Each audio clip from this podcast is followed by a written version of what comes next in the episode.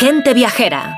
Carlas Lamelo. ¿Qué tal? Muy buenos días, bienvenidos a Gente Viajera. Hoy les mando la postal sonora desde un sitio llamado La Cámara de las Maravillas. Estamos en el Tirol austríaco, en un singular edificio casi enterrado en un bosque de diseño. Tiene el césped milimétricamente cortado y sus árboles han sido plantados con un criterio paisajístico medido también al milímetro. Enterrado entre la tierra hay un museo dedicado a las más sugerentes creaciones hechas con cristales de Swarovski.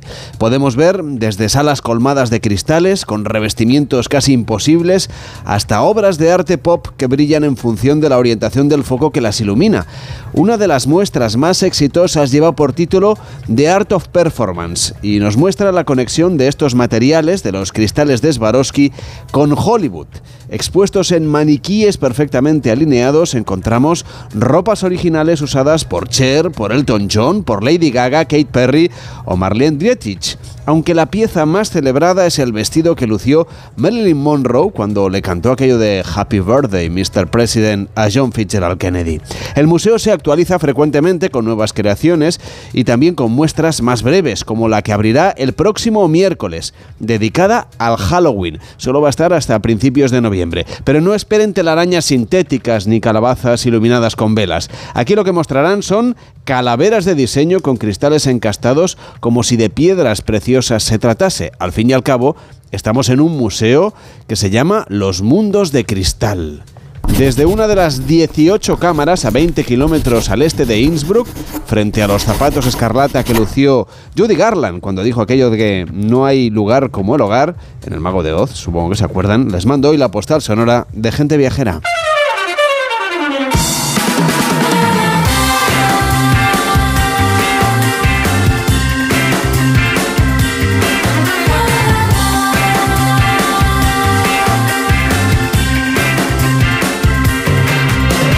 Gente Viajera, el programa de viajes de Onda Cero con Carlas Lamelo.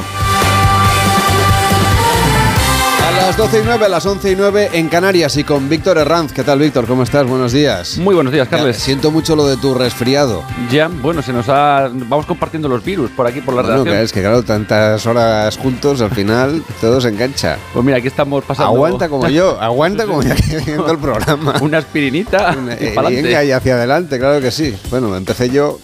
Fran se queja, pero el mío no. Fran, nuestro No técnico aquí en Barcelona, no puedo haberle contagiado porque hay un cristal entre nosotros. Tiene una sintomática diferente. Es imposible. Él está mucho mejor.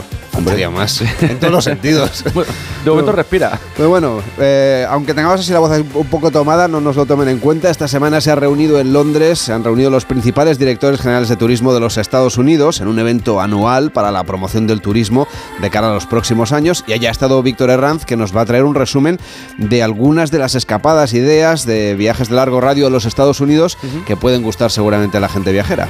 Pues mira, aparte de los grandes destinos, como Nueva York, Los Ángeles, Miami, San Francisco, pues este año se han volcado mucho con los sitios menos eh, conocidos, más locales y donde la experiencia pues puede ser más cercana. Nos proponen viajes por carretera degustando cada kilómetro, cada restaurante, cada feria de productos. Nos invitan también a, conocer a las comunidades locales e indígenas en nuestros viajes a los estados del oeste y sobre todo pues a participar de la cantidad de eventos deportivos y culturales que tienen preparados especialmente para el público europeo y también hispanoamericano para los años que vienen. Por ejemplo, centenario de la Ruta 66 en 2026, que también será el Mundial de Fútbol de la FIFA. Eh, que va a ser en Canadá, en Estados Unidos y en México. O sea que podremos hacernos rutas por carreteras de, de unas ciudades a otras. También Fiesta del Orgullo en Washington DC el año que viene. La llegada de la Fórmula 1. Bueno, están llevando aquí, como decíamos, los principales eventos al gusto de los europeos, pues para que fomentar que podamos también descubrir sus, sus destinos. Todo esto, claro, ha sido en Londres, donde se ha reunido, cada año es en una ciudad europea diferente, se reúnen los diferentes operadores turísticos de los Estados Unidos. ¿Qué tal la capital del Reino Unido? Pues mira, la verdad es que sigue siendo un destino mundial con un gran atractivo para los viajeros. Los barrios del centro estaban a tope, el Soho, Camden, Westminster. Nos hizo unos días muy soleados, o sea que la ciudad estaba fantástica. Además acaban de limpiar toda la fachada del Parlamento y el Big Ben, o sea que relucía todo, vamos, de maravilla. No pudimos quedar con Carles III porque teníamos otros compromisos, pero pudimos hacer una visita privada a la National Gallery, que tiene una pinacoteca, como saben los oyentes, impresionante. Así como, bueno, pues el resto de la oferta cultural de Londres, teatros, cines, exposiciones de arte, la verdad es que es una, es, una pasada. Sí que tengo que decir que no vi muchas obras inglesas, pero no pasa nada.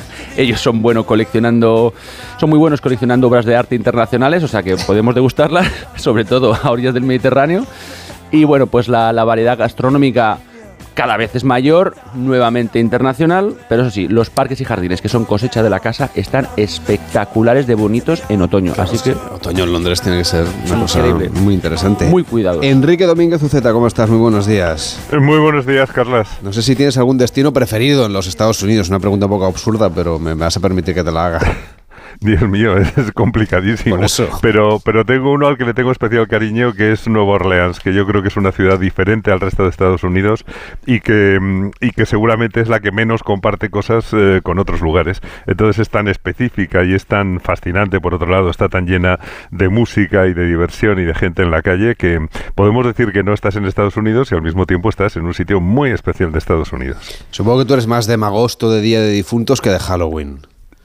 Bueno, sí, el Halloween es de las cosas que menos me alegro que hayan venido desde América, pero en fin, está aquí para quedarse y estoy seguro que, que bueno, que a todos se le puede sacar partido. Pero habrá que hablar de Halloween porque es que está por todas partes. Ya saben que faltan pocos días para la víspera de la fiesta cristiana occidental de Todos los Santos, que se inicia con la conmemoración del tiempo del año litúrgico. Ahí empieza, en principio, el año litúrgico y por lo tanto el año desde un punto de vista espiritual. Está dedicado, claro, a recordar a los que ya no están, también a los santos, a los mártires, a los fieles difuntos. Esa es nuestra manera tradicional de hacerlo, pero claro, es que las calabazas no sé qué tienen que a la gente les encanta. y los Víctor. dulces.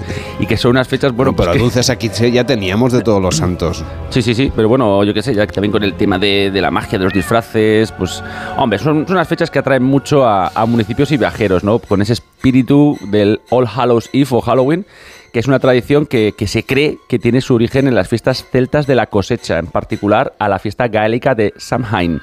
O sea que tampoco nos vamos muy lejos para, para coger tradiciones extranjeras, ¿no? De, pero con unas tenebrosas raíces paganas. Bueno, es una, fiesta que sobra, sobre todo, ¿eh? seguramente la hemos importado de Estados Unidos nosotros, pero el origen viene de Irlanda, de Escocia, que ahí durante siglos los inmigrantes irlandeses y escoceses llevaron muchas costumbres del Halloween a Norteamérica en el siglo XIX y luego, claro, por influencia de las películas, pues aquí nos ha llegado una celebración que en sus orígenes incluía tradiciones como tocar las campanas de las iglesias por las almas del purgatorio.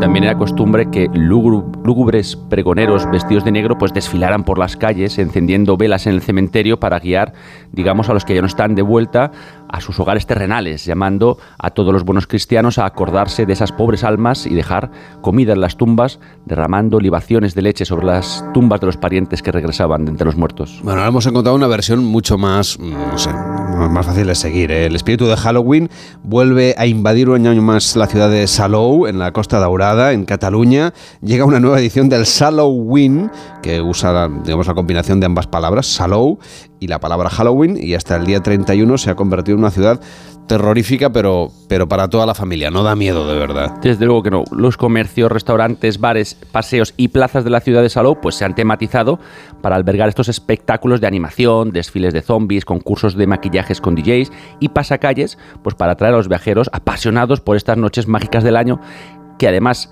es la segunda vez que lo hacen y el año pasado ya contó con la participación de más de 25.000 personas, como nos cuenta Pere, Pere Granados, que es el alcalde de Salou. tantas como para familias con niños y niñas eh, más pequeños, eh, como también para los jóvenes y también para la gente mayor. Es decir, que es un programa muy transversal, donde evidentemente el, el Halloween, el Halloween, tiene diferentes eh, aspectos, como es el pasaje del terror, que aquí habéis podido ver un tas de los actores que van a participar y que participan en el mismo, pues como también es Halloween Street, en el Paseo Jaime I, con 26 carpas en la que podrán degustar gastronomía de Salou y también podrán tomarse una copa y disfrutar de la buena música, eso sí, disfrazados eh, de Halloween. Eh, en definitiva, el comercio de la, de la localidad se implica totalmente para que esto sea una gran fiesta, una fiesta muy transversal en el que prácticamente toda la sociedad saluen- saluense la vive, la disfruta y participa.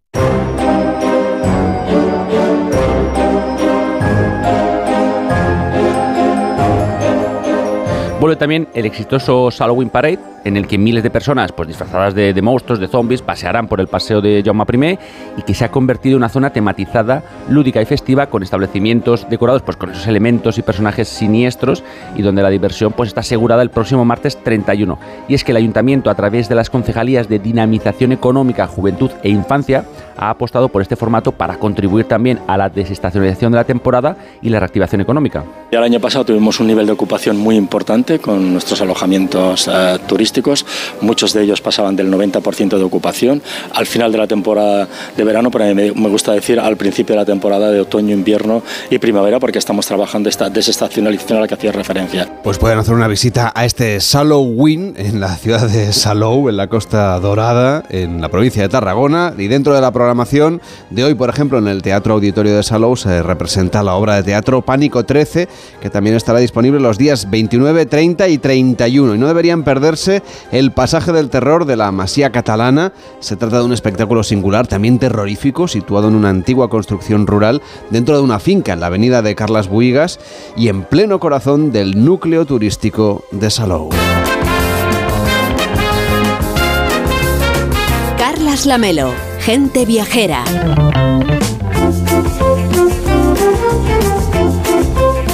Y ayer estábamos en Valdeorras, en Ourense, con Enrique Domínguez Uceta, pero acababa de volver de un viaje que tenemos muchas ganas de que nos cuente. Lo hemos venido anunciando mientras conectábamos con él estos días, porque ha estado en Zimbabue, en el corazón del sur de África, que no es un país del que, la verdad, sea fácil irse de vacaciones, porque no es el que escogemos más habitualmente para un primer viaje en búsqueda de la fauna salvaje del continente africano. ¿Qué es lo que has visto, Enrique?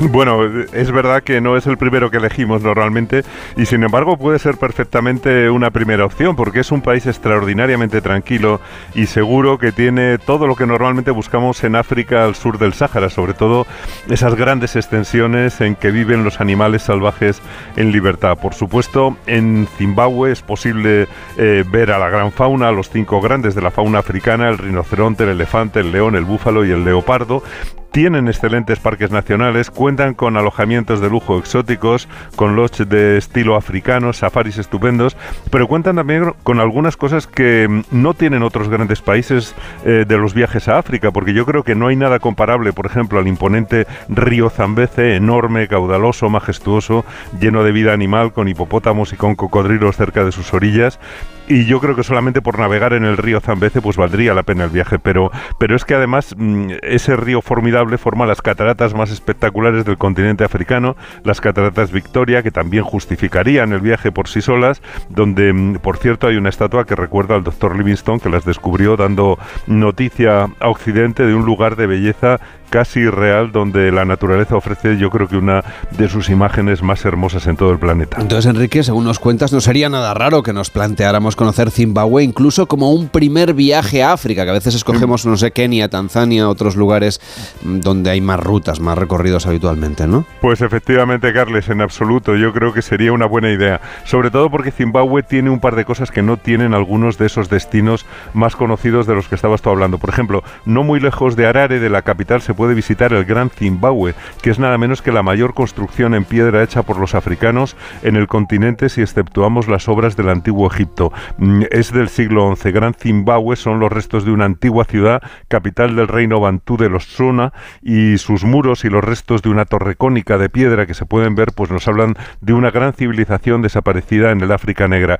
Es, es una joya y está en la lista del patrimonio de la humanidad. Y no es lo único excepcional, porque en la lista de la UNESCO también se incluyen los montes Matopo, que son unas rarísimas formaciones rocosas, grandes masas de granito desnudo al aire libre, que forman mm, caprichosas combinaciones de formas y de volúmenes. Es un paisaje muy pintoresco, pero lo más valioso no son las piedras, son las pinturas rupestres realizadas en los abrigos rocosos y repartidas por los montes Matopos. Se realizaron desde la edad de piedra hasta no hace mucho. Las más antiguas deben tener 10.000 años. Y yo estuve viendo las pinturas de Suatugi, que es una alta gruta en la parte alta de las colinas, con una pared cubierta de pinturas en que se puede ver la misma fauna que aún corre por, por las sabanas, jirafas, cebras, antílopes, impalas, y entre los animales se ven las figuras humanas esquemáticas cazando entre los animales disimuladamente o agrupados alrededor del fuego. La verdad es que es un lugar bello, es un lugar emocionante en el interior del parque de Matopo, en el que vi también, por cierto, un rinoceronte blanco con una cría bastante crecidita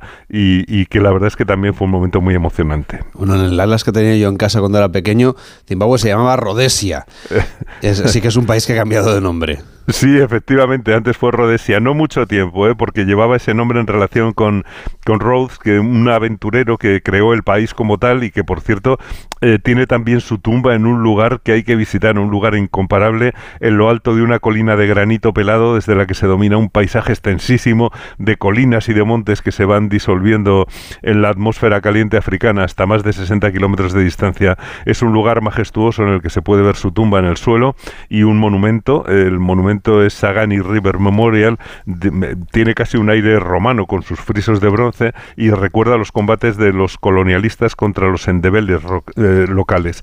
El cerro se conoce como World's View y la verdad es que es muy bonito porque eh, cuando estuve allí había eh, mucha población negra, muchos niños que habían ido a ver el lugar haciéndose fotos sobre la tumba y hay que decir que realmente casi el 20% de la población de Zimbabue es de raza blanca y que no tienen ningún conflicto con los locales. Es un país en ese sentido diferente a, otros de los que tiene alrededor. Y la verdad es que esa mezcla de ciudades, de historia, de pinturas rupestres, de cataratas, de parques nacionales y el río Zambeze, pues, pues forma una combinación potentísima. Seguramente por eso se ha celebrado allí durante la estancia, durante ese viaje que ha hecho Enrique Domínguez Uceta, una feria mundial de turismo con especial presencia de los destinos al sur de África. Bueno, sí, tuve oportunidad de visitar eh, una feria mundial de turismo que se llama Hanganai Langanani, organizada por el Ministerio de Turismo de Zimbabue, a la que fui en un viaje organizado por Surma Expediciones, que es un gran especialista en África, en el que me acompañaban algunas de las mejores agencias de viajes de todo el país, de Andalucía, Castilla y León, Cataluña, Galicia, Euskadi, Madrid,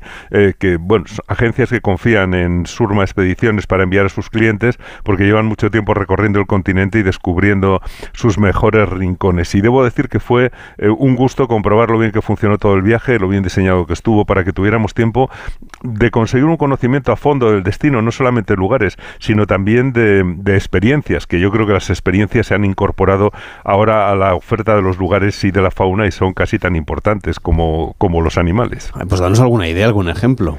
Bueno, yo creo que las experiencias están sobre todo en relación con el Zambeze y con las cataratas Victoria. Sin duda alguna, la más extraordinaria es la de sobrevolar las cataratas en helicóptero. Yo lo hice y es impresionante porque ves el antes y el después de las cataratas, ves la enorme anchura de esas aguas mansas, que es el Zambeze, que parece aquello un jardín del Edén, parece casi un jardín botánico, antes de la catarata, y de repente, en un instante, aquello se convierte en una catarata de una potencia brutal, violentísima, em, de más de un kilómetro de anchura, precipitándose en un cañón profundo y levantando una columna de agua pulverizada que se ve a la distancia. Y además esa columna está cruzada por una sucesión de arcos iris que se van formando con la luz del sol. Y como te decía se ve desde lejos, por eso le llamaron a la catarata el humo que truena. Pero también puedes hacer puenting saltando sobre el Zambeze o bañarte en las piscinas del diablo, que son unas zonas de agua remansada al borde mismo de la catarata, o cruzar el cañón del Zambeze en una tirolina, o puedes hacer rafting en sus aguas bravas. Eh, y, y la verdad es que esto, pues bueno, a todo el mundo le encanta hacerse fotos allí, pero yo creo que claro que la gran experiencia es la de los parques nacionales. Claro, hay varios parques nacionales que están muy cerca de las propias cataratas Victoria, ¿no? No hace falta irse muy lejos. Pues sí, al lado de las cataratas está el propio Parque Natural de Victoria y un poquito más lejos está el enorme parque de Wangi, que es uno de los mayores de África. He estado en, en, Wangi, que es famoso por la enorme cantidad de elefantes que viven en el parque y que puedes ver con facilidad eh, grandes manadas de elefantes que devastan los bosques, pero bueno, encuentran en ellos alimento y que puedes ver cruzando los caminos, bebiendo agua en los lugares donde, donde la pueden encontrar y también los puedes verlos de cerca en algunos loch o grupos de cabañas construidas junto a los bebederos permanentes a los que acuden los elefantes y que te ofrecen una experiencia impresionante porque puedes tener los, eh, los elefantes prácticamente al lado en loches como Kulu Bush Camp o, en Sable eh, Valley.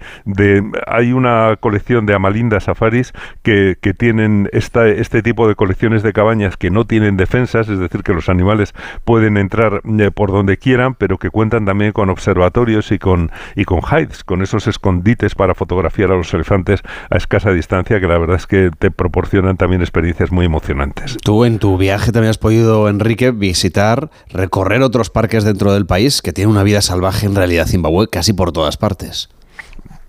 Bueno, pues sí, Zimbabue realmente es una pieza clave, yo creo, en, el pool de, países sudafricanos y tiene unos parques naturales maravillosos, donde además puedes ver, como digo, todo tipo de, animales y también los hipopótamos, ¿eh? porque de hecho, volviendo una noche al hotel en Cataratas Victoria, había un hipopótamo pastando a seis metros de la entrada de mi habitación, lo cual, bueno, me supuso algún problema. El animalito había salido a cenar eh, desde las aguas del Zambeze en el que pasan el día evitando el calor. Son un poquito peligrosos, desde luego. Pero, pero bueno, efectivamente hay muchos parques eh, por todo el país, no solamente en, en, la zona cercana a las cataratas Victoria, aunque claro, el río Zambeze, mientras va avanzando por el norte del país, pues va dejando una sucesión de, de parques verdaderamente espectaculares, especialmente si, si llegas hasta hasta la zona que llaman de Mana Pools, donde puedes hacer eh, el safari navegando en pequeñas canoas y realmente también son lugares incomparables. Es el África esa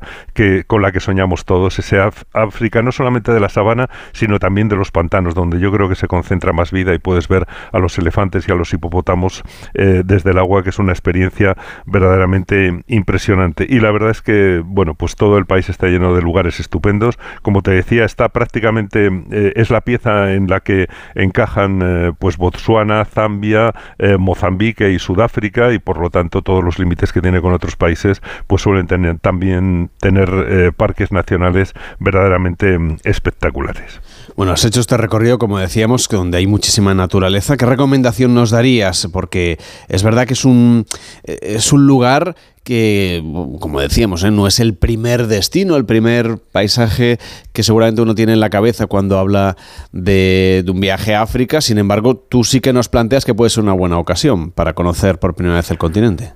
Bueno, una, una ocasión excepcional porque mm, además, eh, como no lo tenemos siempre al principio de la lista de que tenemos que visitar en África, pues siempre nos queda una cierta desconfianza de cómo será realmente la experiencia de viajar por el país. Yo te puedo decir eh, que la gente es muy amigable, que el país es muy seguro y, y que está bien organizado. Realmente eh, hay cantidad de organizaciones allí locales, que es para lo que ha servido visitar la feria y ver que tiene unos servicios de primerísimo nivel ya digo, tanto en el norte, que es por donde cruza el Zambeze, como, eh, como en el sur y en la zona en contacto con, con Mozambique, en las, en las tierras altas también que llaman del este, hay cantidad de lugares que están preparados para recibir a, los viajeros y tienen esa experiencia. Y yo creo que eh, esto que se estaba contando antes, de que haya un 20% de la población blanca que cuando preguntas te dicen, no, no, yo soy zimbabuense, yo he nacido aquí, esta es mi tierra, aquí estoy adaptado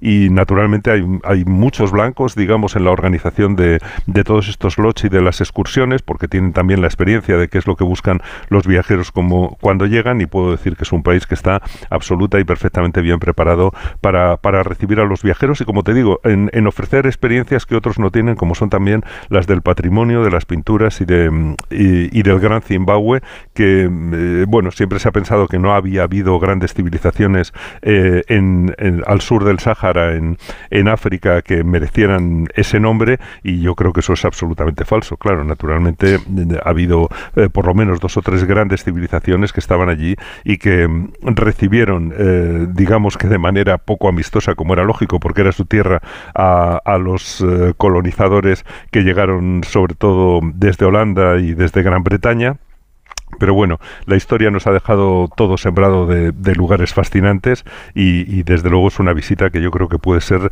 muy, muy completa. Pues tendremos ocasión de seguir conociendo la vida salvaje de África y de profundizar en el conocimiento de ese país todavía poco visitado por los españoles. Hoy hemos hablado de Zimbabue, de donde acaba de llegar Enrique Domínguez Uceta, que ya tiene la maleta hecha porque te vas a la isla de La Palma, de la que hablaremos pues la próxima semana. Pasaremos la semana en La Palma y lo contaremos el próximo fin de semana. Pues cuídate mucho, Enrique. Hacemos una pausa en Gente Viajera y recorremos el Sacromonte, en Granada. En Onda Cero, Gente Viajera, Carlas Lamelo. ¿Qué tal, Susana? ¿Estás bien? Mi madre, que vive sola y se ha vuelto a caer. ¿Por qué no le pones la alarma de Securitas Direct? Aparte de estar protegida en casa, tiene un botón SOS para avisar emergencias. Así te quedarás mucho más tranquila. Protege tu hogar frente a robos y ocupaciones con la alarma de Securitas Direct. Llama ahora al 900-272-272. Comprometidos con el cuidado de los animales, con el medio ambiente, con nuestros pueblos y sus gentes y muy especialmente comprometidos contigo. Cientos de miles de hombres y mujeres trabajan a diario para que disfrutes de la carne y productos porcinos con todas las garantías. Interpor, Interprofesional del Porcino de Capa Blanca. Salma, Helen y Desiree han encontrado la pieza clave que les ha ayudado a sacar todo su potencial. Y lo han hecho junto a Fundación Axis, donde acompañamos cada año a más de 50.000 personas en situación de vulnerabilidad. Tú también puedes convertirte en su pieza clave, porque contigo todo encaja. Descubre más en fundacionaxis.org. Carlas Lamelo, gente viajera. Estamos en Granada, en la Venta del Gallo, un lugar al que vienen muchísimos viajeros de todo el mundo para conocer la cultura tradicional de Granada, para disfrutar el arte del flamenco en directo. Nos acompaña Claudio, que nos va a hacer un recorrido por esta cueva, que es también un restaurante y, por supuesto, un tablao. ¿Qué tal, Claudio? ¿Cómo estás? Buenos días. Hola, muy buenos días. ¿Qué tal? ¿Cómo estáis? Cuéntanos, ¿dónde estamos?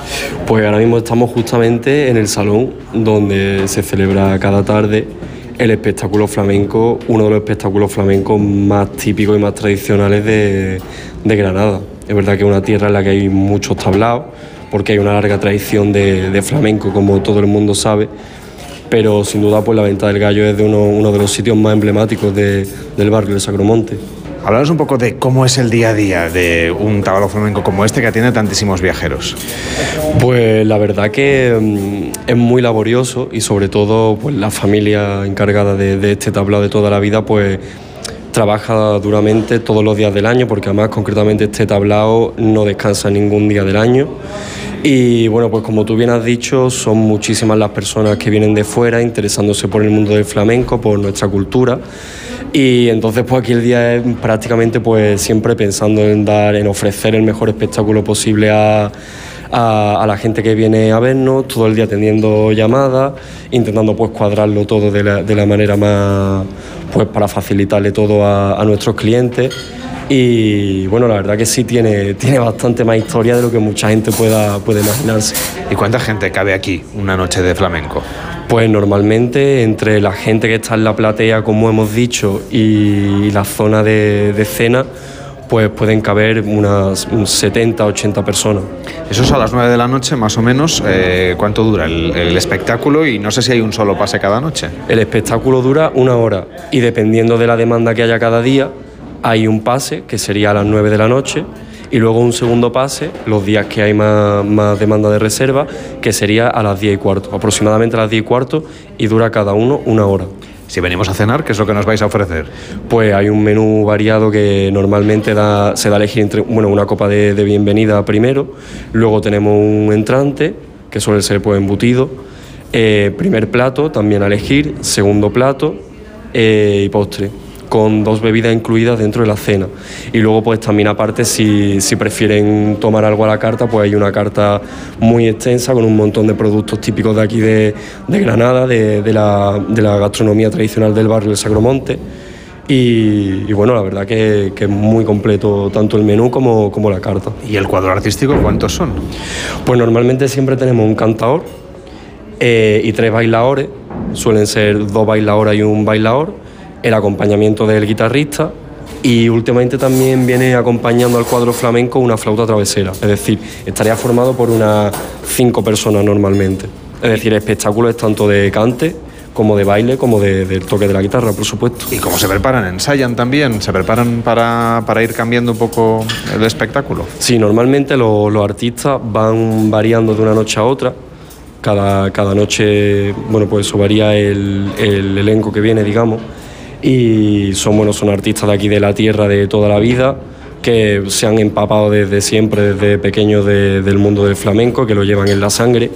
Y pues como les he dicho antes, el espectáculo que ofrece la venta del gallo, pues sin ninguna duda es de uno de los espectáculos con más solera de, nuestra tierra, más que nada por eso, porque es que son gente que lo llevan en la sangre desde, pues desde que nacieron y lo han mamado de toda la vida en, su, en sus casas y en su familia. Oye, Claudio, ¿nos haces un recorrido por el lugar para ver también esas cosas que no ven los viajeros, los visitantes? Venga, claro que sí.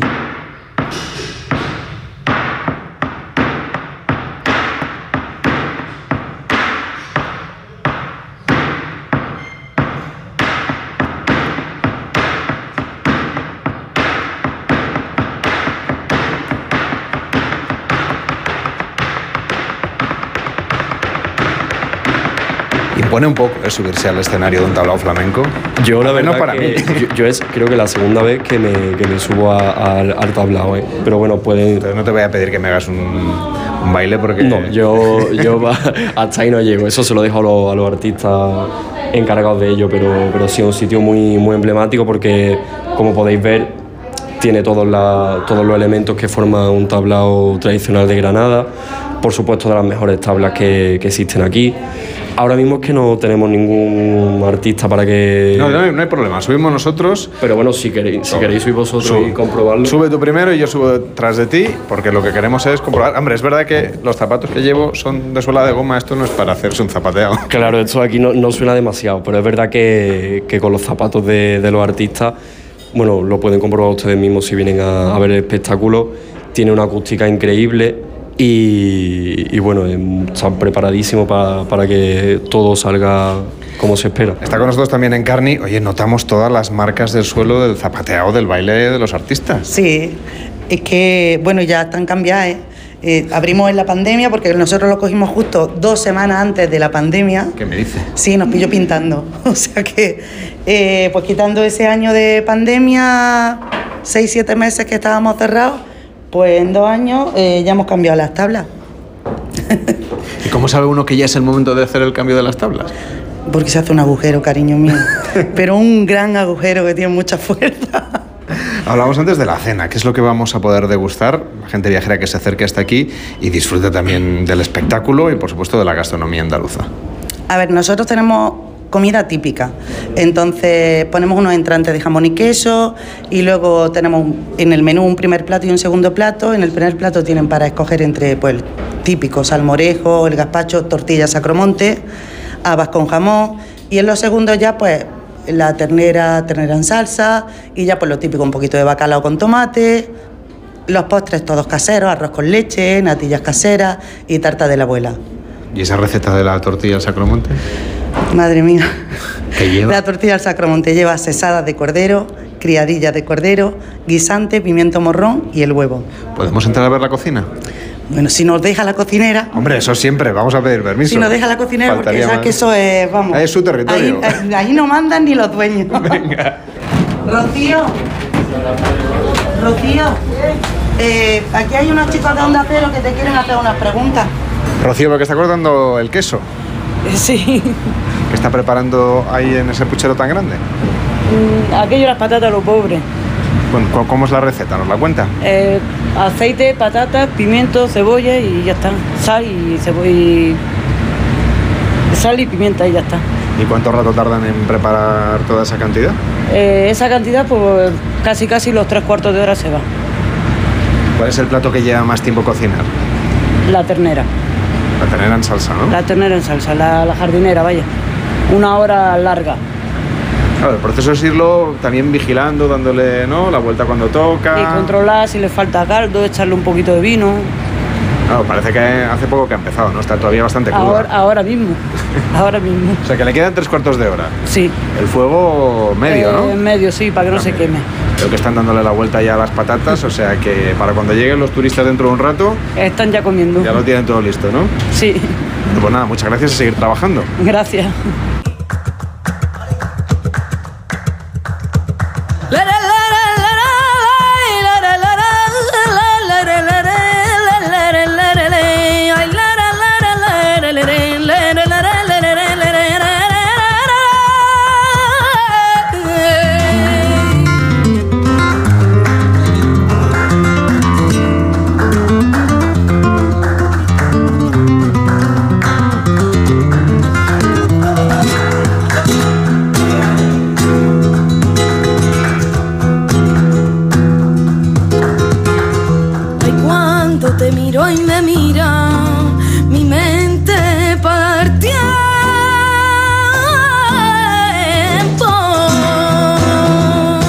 Dónde vienen más viajeros? ¿De dónde? Sí. Bueno, últimamente eh, territorio español, españoles. ¿eh? Lo que más hay, pues todavía no. O sea, hay mucho turismo, pero todavía no ha entrado la- el, el- el gordo, el grueso de Europa, no. Am- Sudamérica sí que hay, asiáticos nada, cuatro por ahí que vienen perdillos, y España, que entre nosotros somos los que nos estamos levantando. Ah, eso está muy bien. Hombre. Y antes venían japoneses por eso, antes de la pandemia, por ejemplo, les encantaba venir aquí. Japoneses, chinos, coreanos, todo lo que es el mercado asiático. Ahora mismo está desaparecido. Muy poquito, muy poquito. No, pero, pero nosotros, ¿no? Vamos ¿A queremos amanar? levantando el, el país. Sí, con los españoles. Si nosotros no lo guisamos y no lo comemos todo. Bueno, pues muchísimas gracias por atendernos y por enseñarnos algunos de los rincones de este lugar, en el Sacromonte. Estamos en Granada, en esta venta al gallo, donde en un ratito va a empezar el espectáculo de flamenco. Muchas gracias.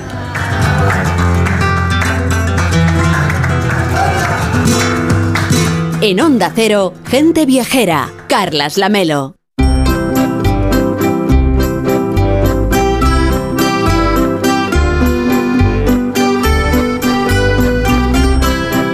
Esta semana se ha celebrado en Samarcanda, en Uzbekistán, la Asamblea General de la Organización Mundial del Turismo, que ha rechazado renovar excepcionalmente el mandato de su secretario general. En esta asamblea ha participado también la directora general de Turismo de la Generalitat de Cataluña, que es Marta Domènech, que recién aterrizada ha venido a Gente Viajera. ¿Qué tal? Muy buenos días. Muy buenos días. ¿Cómo ha ido esta asamblea? Pues ha ido muy bien y súper contentos de poder presentar eh, el modelo de turismo de Cataluña delante de 150 estados.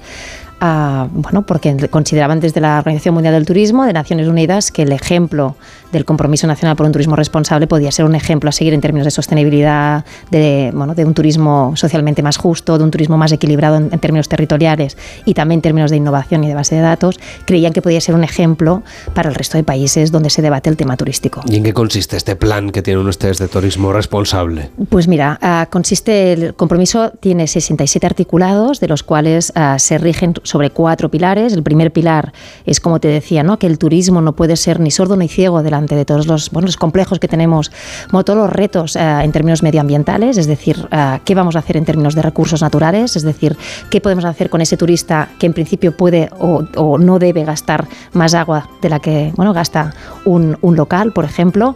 Por tanto, todos los retos en términos medioambientales, hay 23 artículos específicos acerca de qué va a hacer el sector turístico para combatir la emergencia climática. El segundo pilar sería todo lo que tiene que ver con un turismo que sea socialmente justo. Aquí dentro entraríamos todo lo que tiene que ver con convenios laborales del sector turístico, todo lo que tiene que ver con la formación académica del sector turístico, cómo podemos enamorar a nuestros jóvenes para que estudien eh, turismo y se queden a trabajar en un país donde la gran parte de su PIB pertenece al sector turístico. ¿Qué pasa con el turismo universal? ¿Qué hacemos para que el turismo sea accesible a todo el mundo? Es decir, ¿qué pasa con la gente con cierta diversidad o incluso discapacidad? ¿Cómo podemos acompañarles al sector turístico para que también bueno, eh, disfruten de la industria de la felicidad? También hablamos de que debemos explicarnos ah, como país ah, en términos de diversidad, en tanto y cuanto no. Tradicionalmente el turismo se ha explicado ah, en, términos familiares, ¿no? como destino de sol y playa, de turismo familiar con padre, madre, hijo, hija. ¿no? Esto ya no es así y como país nosotros tenemos que explicarnos también comunicativamente a nivel de promoción con la diversidad como nuestro eje principal. También la tercera, el tercer pilar sería todo lo que tiene que ver bueno, con un equilibrio territorial en términos turísticos. Ahí también en el Compromiso Nacional por un Turismo Responsable explicamos que igual hay zonas en Cataluña que quizá ya han tocado un cierto límite de plazas, una cierta capacidad de absorción ah, turística y que por tanto ahora debemos trabajar no tanto en volumen, sino que quizá en términos de valor y qué hacemos con todo este cliente que nos viene y cómo lo distribuimos hacia el resto de los territorios. Pero también que hay otros territorios en Cataluña que tienen otros, otros retos, como es, por ejemplo, pueden seguir creciendo y cómo los acompañamos, cómo ayudamos a estructurar oferta turística para que se conviertan en destinos en sí mismos. ¿Qué pasa, por ejemplo, con todo el Pirineo catalán, que cada vez tenemos menos superficie de nieve? ¿Y cómo lo vamos a trabajar en vez de bueno, estaciones de esquí que pasen a ser estaciones de montaña? De esto hablamos en el... O sea, usted se imagina, por ejemplo, un invierno sin nieve en el Pirineo. Bueno, no es muy difícil de imaginar, creo, ¿no? Por parte de todos. Es, es complicado y bueno, no me lo imagino yo, es que los estudios dicen que cada vez va a haber menos superficie de nieve, va a subir más el nivel del mar y evidentemente las temperaturas van a ser menos confortables y esto es así, los estudios... ah, ¿Y qué ocurrirá, por ejemplo, con los destinos de sol y playa? Porque si, si hace tanta calor que, su estancia es poco agradable. Puede ser que algunos de los viajeros que ahora vienen, ¿no? mercados como el alemán, el británico, a lo mejor ellos ya tienen un clima parecido al que teníamos nosotros. Esto va a ser, yo creo que es una tendencia que nos hemos empezado a encontrar ahora, este verano, que hemos hecho unas canículas, unas puntas de canícula brutales, y realmente todo lo que ha sido centro, el norte de Europa y el centro Europa, digamos, más, más alto, ah, han tenido unos veranos que son los que teníamos nosotros hace seis años o siete años. Veranos de 32 grados, sin lluvia, por tanto, tienen costa y tienen, por ejemplo, propia Suiza, que no tiene costa, pero tiene muchísima actividad náutica ah, vinculada a agua, digamos, de, lagos. Ah, bueno, igual yo creo que el que puede pasar es que haya cambios sociográficos, digamos, de movimientos demográficos de turistas que nos van a llenar los octubres, noviembres, ¿no? porque aquí vamos a tener unas temperaturas, igual los julios y agostos se va a desplazar todo este movimiento. Lo tenemos que ir viendo. O sea que cambiaremos la manera de hacer vacaciones, está claro tendremos nosotros los que vivimos aquí. Bueno, claro, yo creo que al final, incluso este verano nos hemos encontrado a, que ha habido gente que ha ido hacia el no, hacia los Pirineos buscando la frescura y tampoco no, no, la encontraba, ¿no? Yo creo que el impacto de las temperaturas a nivel medioambiental, la emergencia climática es una realidad, está aquí y debemos hacer frente en ese sentido. Por tanto, vamos a, a vincular el turismo más en valor y no en volumen. Intentemos ver cómo se hacen estos movimientos no demográficos de la gente y cómo el propio sector se va a tener que adaptar y abrir igual, ¿no? Sobre todo el turismo, decías tú, de sol y playa, que estaba abría desde el 20 de junio, ¿no? O desde quizá de Semana Santa, depende de cómo cayera, hasta el 20 de septiembre que empezaran los colegios, igual todo esto se va moviendo. Por cierto que esta semana, hablando de gastronomía, se ha presentado cómo será la ceremonia de entrega de las estrellas Michelin, que este año va a ser en Barcelona, después de Valencia, que fue el año pasado. ¿Qué papel juega la gastronomía en la promoción turística de Cataluña? Bueno, para nosotros es vital. Fíjate, si no lo hubiera sido, no nos hubiéramos, uh, no hubiéramos presentado la candidatura para la región mundial de la gastronomía. Cataluña será la primera comunidad del Estado español que, la va a ganar. Es su segunda edición. La primera va a ser el 24 con Arabia Saudí.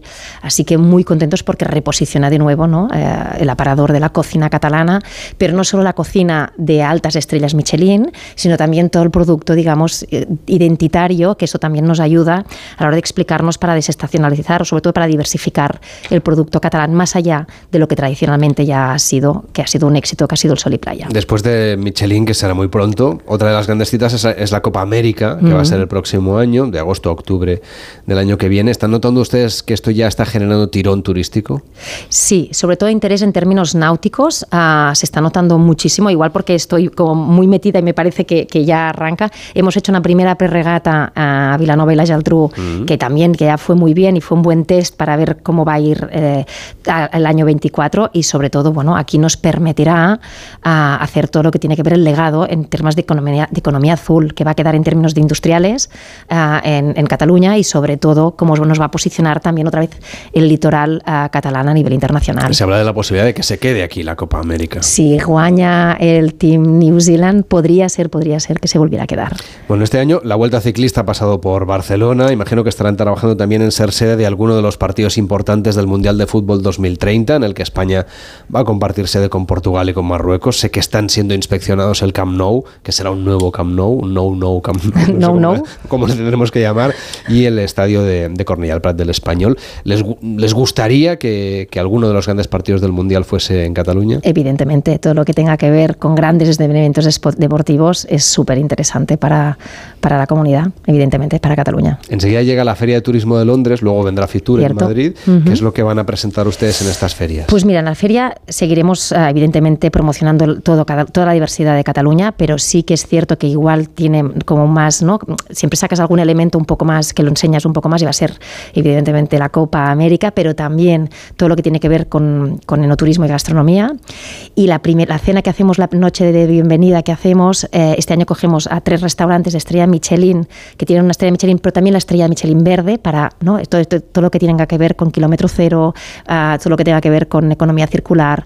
Y entonces son tres restaurantes de, que tienen también Sol Estrella Michelin y estrella Michelin verde, que es uh, Oriol Rubira dels Casals, que está en el Pallars, Vicent Guimarà, de l'antic Molí, que és Delta de l'Ebro o Terres de l'Ebre, y Víctor Quintilla de Lluerna, que es de aquí de Barcelona. Así que bueno, van a venir estos tres cocineros y vamos a hacer una muestra de lo que es la gastronomía catalana. Esto en Londres, en la World Travel Market Y luego ya vendrá Fitur. Y luego viene Fitur, que también seguiremos, pues evidentemente, ya será el año 24, el año de la Copa América, así que evidentemente el tema agua va a estar muy presente. Pues ahí estará también gente viajera. Marta Dumenac, muchísimas gracias por venir, la directora de Turismo de Cataluña. Hasta la próxima. Gracias a ti. Hasta luego. En Onda Cero, gente viajera. Carlas Lamelo. Gracia es médico y a su tío le duele la cabeza por una reseña falsa sobre él en Internet. No te preocupes, habla con AMA, porque con el seguro de responsabilidad civil profesional te ayudan a gestionar y proteger tu vida digital profesional. AMA, seguros para profesionales sanitarios y sus familiares. Infórmate en amaseguros.com o en el 911 75 40 37. Ghana, que es el país del mundo que más ropa de segunda mano recibe. El 80% de la producción textil termina tirándose. Detrás de estos contenedores de ropa, creyendo que estamos haciendo el bien, estamos realmente contribuyendo a esto. No era consciente de que la ropa solo es nuevos plásticos. Enviado especial, ropa basura. Nueva temporada el martes a las 10 y media de la noche en La Sexta. Ya disponible en Atlas Player. ¿Qué tal, Susana? ¿Estás bien? Mi madre, que vive sola y se ha vuelto a caer. ¿Por qué no le pones la alarma de Securitas Direct? Aparte de estar protegida en casa, tiene un botón SOS para avisar emergencias. Así te quedarás mucho más tranquila. Protege tu hogar frente a robos y ocupaciones con la alarma de Securitas Direct. Llama ahora al 900-272-272.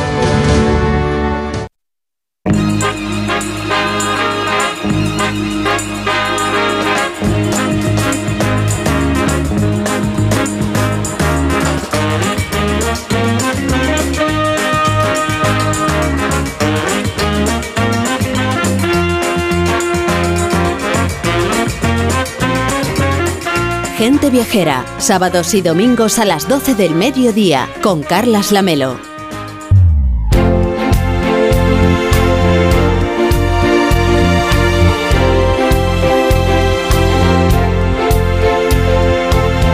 La compañía aérea Cathay ha presentado una nueva campaña a los viajeros en la que quieren rediseñar su marca hacia un sector de los viajes premium y acercarse a los usuarios. Una campaña global que lleva por título Feels Good to Move, sentirse bien para avanzar, y lo que hace es ofrecer múltiples servicios complementarios cuando viajamos, como compras, restaurantes, bienestar y métodos de pago a través de su sistema de millas, que será la manera de acumular y canjear esos puntos en todas las categorías diferentes de viaje, Víctor. Exactamente, y lo cierto es, la Melo, que a medida que los hábitos necesidades de los viajeros van cambiando, las compañías aéreas y sus experiencias deben de ir evolucionando de acuerdo a esa nueva visión global del mundo, las nuevas formas de comunicarnos y los servicios que demandan unos clientes especializados y con muchas horas de vuelo a sus espaldas. Está con nosotros Paul Johannes, que es vicepresidente de viajes y estilo de vida de cliente de Cathay Pacific en Europa. ¿Cómo está? Muy buenos días. Muy buenos días. Vamos a, vamos a, explicarle a la gente viajera este cambio o esta campaña que se titula Feels Too Good to Move. Eh, ¿En qué va a beneficiarse el viajero sobre todo? Mira, el Feels Good to Move es una campaña que hemos lanzado porque sabemos que todo el mundo quiere moverse, quiere trasladarse, quiere ver el mundo y así ya hemos enfocado todo, todo el, el, el promoción en, en base de moviendo gente y conectando gente con el mundo y con sus, sus queridos en, en, por todas partes del mundo. ¿Y qué experiencias nuevas en vuelo ofrece Cathay a los viajeros?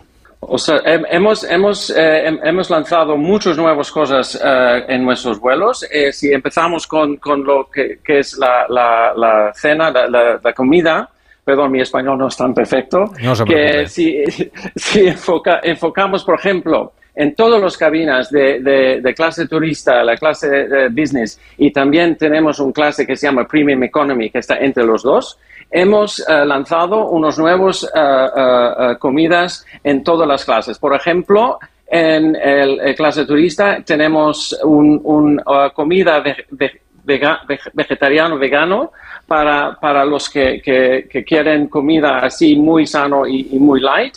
Y también hemos hecho un acuerdo con, con, un restaurante muy, muy popular en Hong Kong que se llama Pirata, que, que está enfocado en comida eh, italiano, también por las, las, los viajeros en clase económica y premium economy. Y además, como sabemos que eh, en, en, España la gente le encanta su café, también hemos hecho un acuerdo con un, un café especialista que se llama Coffee Academics por todos los pasajeros que viajan en clase económica y clase premium economy. Y al final, en clase business, ya hemos tenido, tenemos un acuerdo con un restaurante que es de Michelin eh, de Hong Kong con comida muy, muy alta de chino, comida de, de cuisine de, de, Hong Kong. Y entonces tenemos esto en cuanto a comida. En cuanto a entrenamiento, tenemos, hemos ganado la premio de los, del, del sistema de entrenamiento, entrenamiento primero del mundo. Eh, hace unos meses y tenemos muchos, muchos programas para, para, el cliente que puede elegir mientras que está volando, incluso el HBO Max.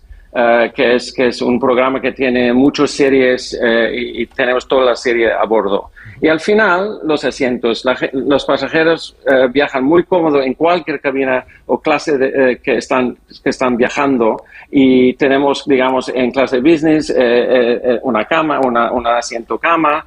Y, tenemos wifi por todo, por todo el avión, mm, no, no importa en cuál cabina estás volando. Entonces, así sabemos que para moverse los pasajeros quieren ser cómodos, quieren comer, quieren, quieren estar entretenido, entretenido y así ya hemos, tenemos algo para cualquiera. En este caso, evidentemente, el vuelo que tienen ahora mismo en España es entre Madrid y Hong Kong. ¿Qué tal está yendo esta ruta? ¿Prevén ustedes ampliarla o recuperar Barcelona, que la tenían antes de la pandemia? Mira, eh, hemos, estamos ahora como, como compañía reconstruyendo nuestro, nuestro red y al final de este año eh, vamos a estar eh, globalmente más o menos al 70% de, de, 2019 y vamos ya ampliando el red poco a poco. Y de hecho hemos, hemos empezado, reempezado en Madrid justo, justo un año este mes y en principio con dos vuelos y ya la demanda estaba ahí. Hemos ampliado el verano pasado, ahora este verano. En, en, en tres vuelos y, y, ya vamos estudiando y continuando estudiando para, para ampliar el red. Claro, para nosotros queremos ya, por supuesto, eh, que, eh, queremos volver a la ciudad tan maravillosa eh, como Barcelona y, vamos, vamos estudiando y, ojalá que, puede ser. ¿Y cómo de importante es el viajero o el mercado español para la compañía Cathay? Uy, muy importante. Por el Cathay Pacific, el, el pasajero, el, cliente español española es muy importante porque eh, ya vemos que los clientes en España, tanto como viajes de negocio que viajes turísticas, van con, con cara al extremo oriente y también el Pacífico. Entonces, yo lo, lo, que hemos visto es que hay mucho, mucho demanda desde aquí, por ejemplo, a, a, nuestro base, a nuestra casa que es Hong Kong, y también a, a China, pero también a, Japón, Corea, eh, como, como el eh, sureste Asia y también Australia y Nueva Zelanda. Entonces, hay un buen mix de, pasajeros que quieren viajar por negocios, tanto como, como por sus vacaciones. Y lo que vemos es que el mercado español ya está volviendo y está creciendo. Le agradecemos mucho a Paul Johannes, que es vicepresidente de viajes y estilo de vida del cliente de Cathay Pacific en Europa, que haya estado hoy en Gente Viajera. Que vaya muy bien y hasta la próxima. Buenos días. Gracias. Carlas Lamelo, Gente Viajera. Llegan las noticias, nos ponemos al día de lo que ocurre en el mundo y seguimos viajando aquí en Gente Viajera. Hasta ahora mismo.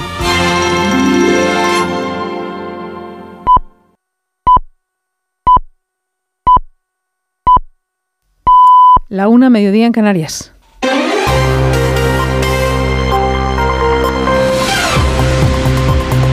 Noticias en Onda Cero.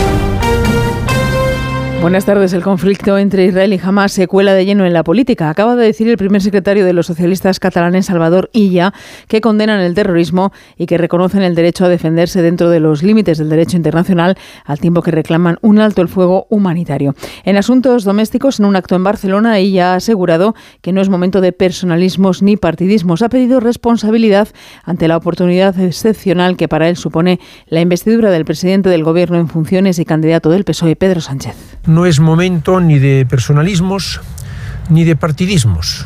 No toca ahora eh, ni buscar la foto, ni buscar eh, soluciones a situaciones que cada uno pueda tener, ni eh, aprovechar la coyuntura para mm, proyectos políticos en clave particular. Está en juego el futuro de España, está en juego el futuro de Cataluña y es momento de mirar a largo plazo.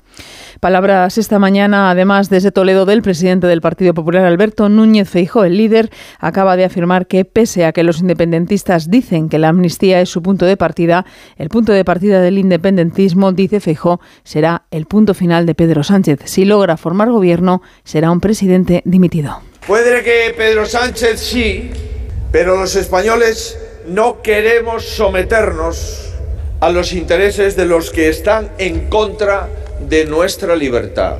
Dicen los independentistas que la amnistía es su punto de partida. Y yo digo que el punto de partida del independentismo será el punto final de Pedro Sánchez. Os lo puedo asegurar, la historia le juzgará, las urnas le juzgarán y ese será su punto final. Volvemos a Israel. El Papa Francisco ha lamentado la grave situación humanitaria en la franja de Gaza, ha denunciado el bombardeo del hospital anglicano y de una iglesia ortodoxa. Los ministros de Exteriores de la Unión Europea se van a reunir mañana lunes en Luxemburgo en una reunión marcada por esta guerra en Oriente Medio, en la que tratarán de mantener la unidad frente a un conflicto que esperan que no escale al resto de la región y después del encuentro mantenido en Egipto, la cumbre de la paz, que culminó sin una declaración final, aunque con una sintonía en respaldo a la idea de reactivar la solución de los dos estados y la coexistencia para el conflicto de Israel y Palestina.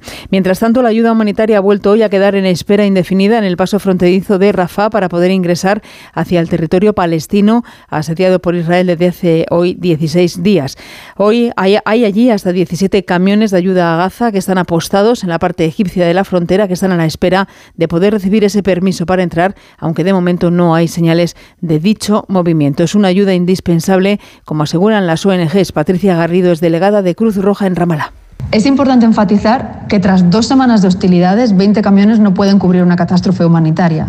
20 camiones representan una ayuda minúscula para dos millones de personas atrapadas en la franja. Reiteramos la importancia de contar con un mecanismo de entrada constante que nos permita seguir salvando vidas, pero también preservar la dignidad humana.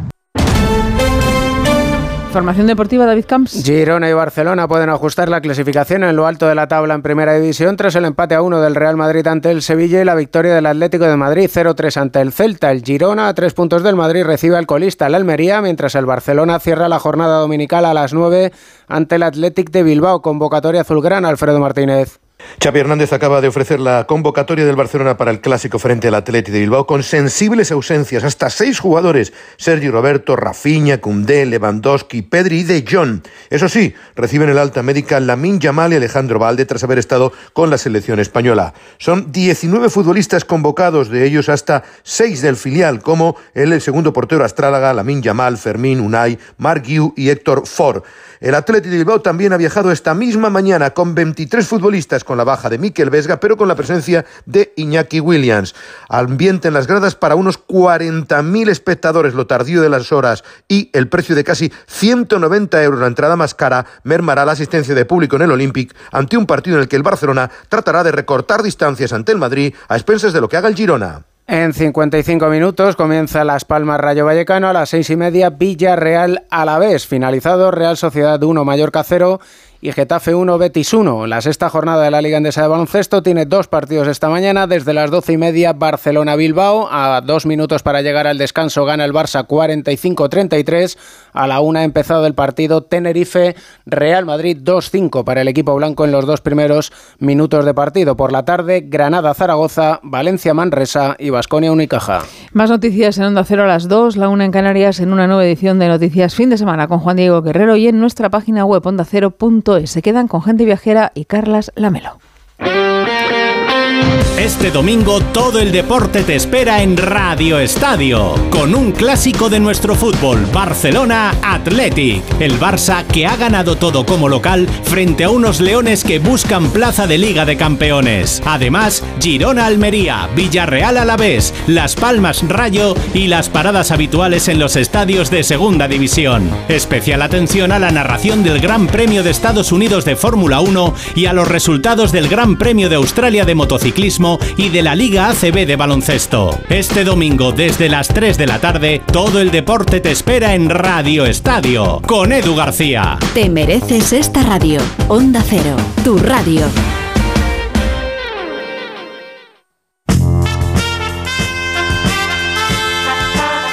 Carlas Lamelo, gente viajera.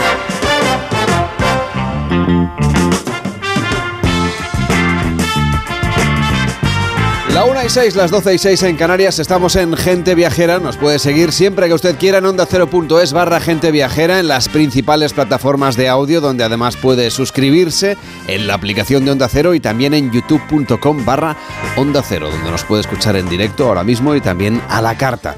Como Elena del Amo, ¿qué tal Elena? ¿Cómo estás? Muy buenos días.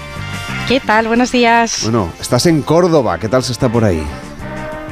Pues está estupendamente. Dejó de llover y se está estupendamente en Flora. Bueno, estamos eh, en Córdoba, en conexión directa, porque si pensamos en Córdoba, pensamos en Flores, nos viene automáticamente a la cabeza su tradicional Festival de los Patios durante el mes de mayo. En Gente Viajera podemos dar fe de la belleza de estos patios, que abren sus puertas pues eh, de la manera más engalanada posible. Pero Elena del Amo está ahí para conocer Flora, ese Festival Internacional de las Flores de Córdoba, que se celebra estos días hasta el próximo jueves. Y yo, Elena, escuchando Festival Internacional de las Flores, claro, eh, tengo bastante claro que voy a ver flores, pero no sé... mm, Pero poco más, ¿verdad? Exacto, pero luego han puesto que este año la temática es la inteligencia vegetal. Y ahí sí que ya he de confesar que me pierdo, Elena. A ver, Carles, te pierdes tú y nos perdemos todos porque hasta que arrancó lo Flora hace ya seis años, eso de arte floral, pues es que apenas se había visto en España. Y vas a ver que se entiende bastante mejor si te digo que lo que muestra Flora, encima lo muestra en cinco de los patios más emblemáticos de Córdoba y firmado por artistas súper punteros del panorama internacional, pues lo que muestra Flora es ni más ni menos que arte contemporáneo hecho con flores. Entonces, mm, entre las obras de arte expuestas y las actividades paralelas, podría decirse que este festival viene a ser una respuesta contemporánea a toda la cultura de la flor que hay de siempre en Córdoba. Bueno, una respuesta de arte contemporáneo y claro, también de arte efímero, si está hecho con flores, ¿no? Exactamente, sí, sí. O sea, son obras de arte monumentales, originalísimas, hechas con flores, como dices, y que tienen encima pues el morbo de que solamente las puedes ver aquí y ahora, aunque los cordobeses, claro, los que afortunados que tienen la suerte de vivir en esta ciudad, esta última semana han ido poder eh, han, han ido admirando, ¿no? Como, como iban cobrando forma estas creaciones florales, como pétalo a pétalo, pues iban dándoles forma, a pesar de, bueno, que les cayó aquí el jueves un chaparrón de padre, muy señor mío, que hizo sudar tinta a los artistas y a sus ayudantes, pero al final pudieron abrir el público este viernes pasado. Son unas cinco instalaciones en total. Sí, las principales, las que se presentaban a concurso, son efectivamente cinco y como te digo pueden verse en patios tan emblemáticos como pues uno de los 13 que tiene el Palacio de Viana, que pues el que haya venido al Festival de los Patios eh, lo ha visto seguro. Bueno, pues ahora la instalación que se encuentra allí es totalmente distinta. Aquí, en este patio, la artista coreana Ha Yi-Wa, que perdóname la broma, aunque a los profanos su nombre no suene a chino, es una de las directoras de arte más prestigiosas y más reconocidas de Corea, pues ha creado una, mm, permíteme de nuevo la broma, una auténtica marcianada que a mí, por cierto, me ha encantado, con claveles, con crisantemos, pero, pero al final con, con cables y con bobinas mm, muy tecnológicas en una obra que ha bautizado Mecanismo Artificial de Defensa y que enlaza con este lema tan filosófico de la edición de Flora de este año, que como decías se llama Inteligencia Vegetal, en un claro guiño a la inteligencia artificial de la que tanto oímos hablar últimamente, porque bueno, eh, vas a ver que en este festival de arte floral, de arte contemporáneo hecho con flores, al margen de lo sorprendentes y de lo bonitas que son estas cinco instalaciones principales, hay mucha poesía y, mucho mensaje de concienciación a favor de la naturaleza detrás de Flora. Y luego lo que hay es muchísima gente. Ayer esto estaba hacía un tiempo increíble, hacía, bueno, gente por todas partes de Córdoba y también de fuera que ha venido expresamente a visitar este festival como la paisajista afincada Marbella, Rosa Ceño. Pues mira, un festival maravilloso de arte y naturaleza, pero es que es muchísimo más. Estamos contemplando belleza que está además sostenida por eh, la inteligencia vegetal. Queremos vivir ahora mismo en ciudades saludables, pero para ello tenemos que combatir el cambio climático. ¿Y cómo lo hacemos? Bueno, pues es muy fácil. Vamos a renaturalizar las ciudades, conectar las zonas verdes y dejar que los polinizadores circulen por las ciudades.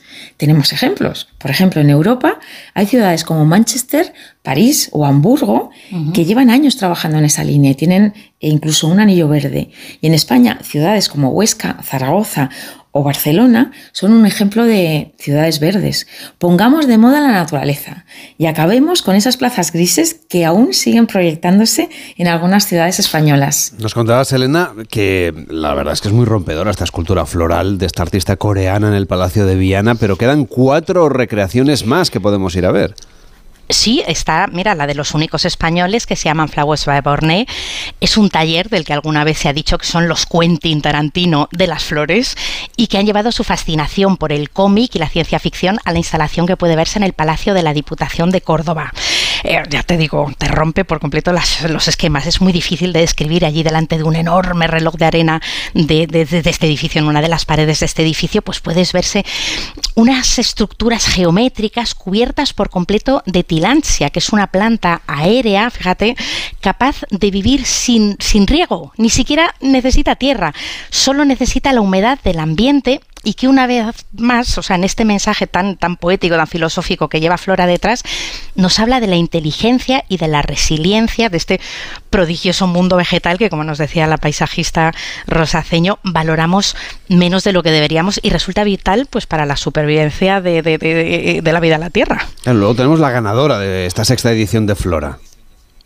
Sí, sí, sí, tenemos, eh, bueno, pues tenemos eh, la de la británica Harriet Patrick, eh, una, una que me ha encantado a mí, preciosísima, de unos rusos, se llama Célula, en el Palacio de Oribe, pero la ganadora es la del artista lituano Tadao Cern, con crisantemos y claveles blancos, que a lo largo, fíjate que, que marciano es todo esto, a lo largo del festival van tornando a negro, porque para esta puesta en escena mm, se ha teñido de negro el agua del estanque de uno de los patios del fantástico museo arqueológico que tiene Córdoba, donde se ha montado la obra y del que está pues bien orgullosa su directora Lola Baena.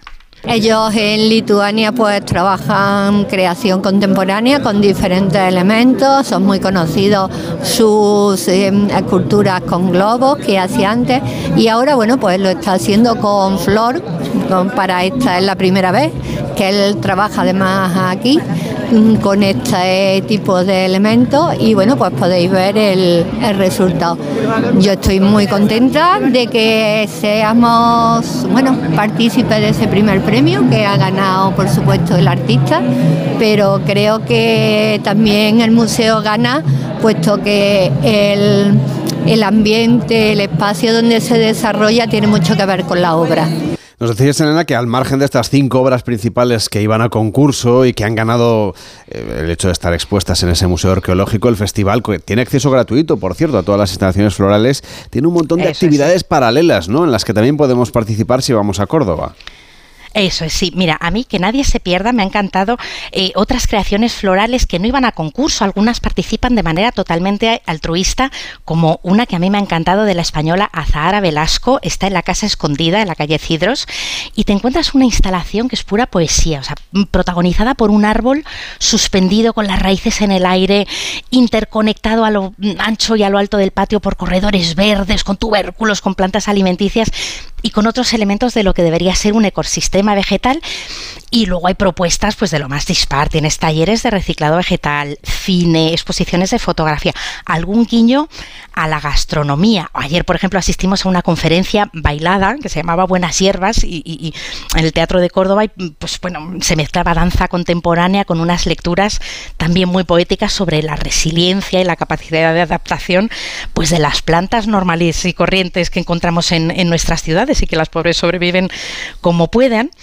Y, bueno, después de las actividades que quedan por delante de aquí a que se clausure el jueves el Festival de Flora, nos contaba María van der Eide, su directora, pues nos recomienda las siguientes. Bueno, pues al margen de, la, de nuestras gran, grandes cinco instalaciones florales, eh, nosotros este año hemos trabajado un, un grandísimo programa de actividades paralelas.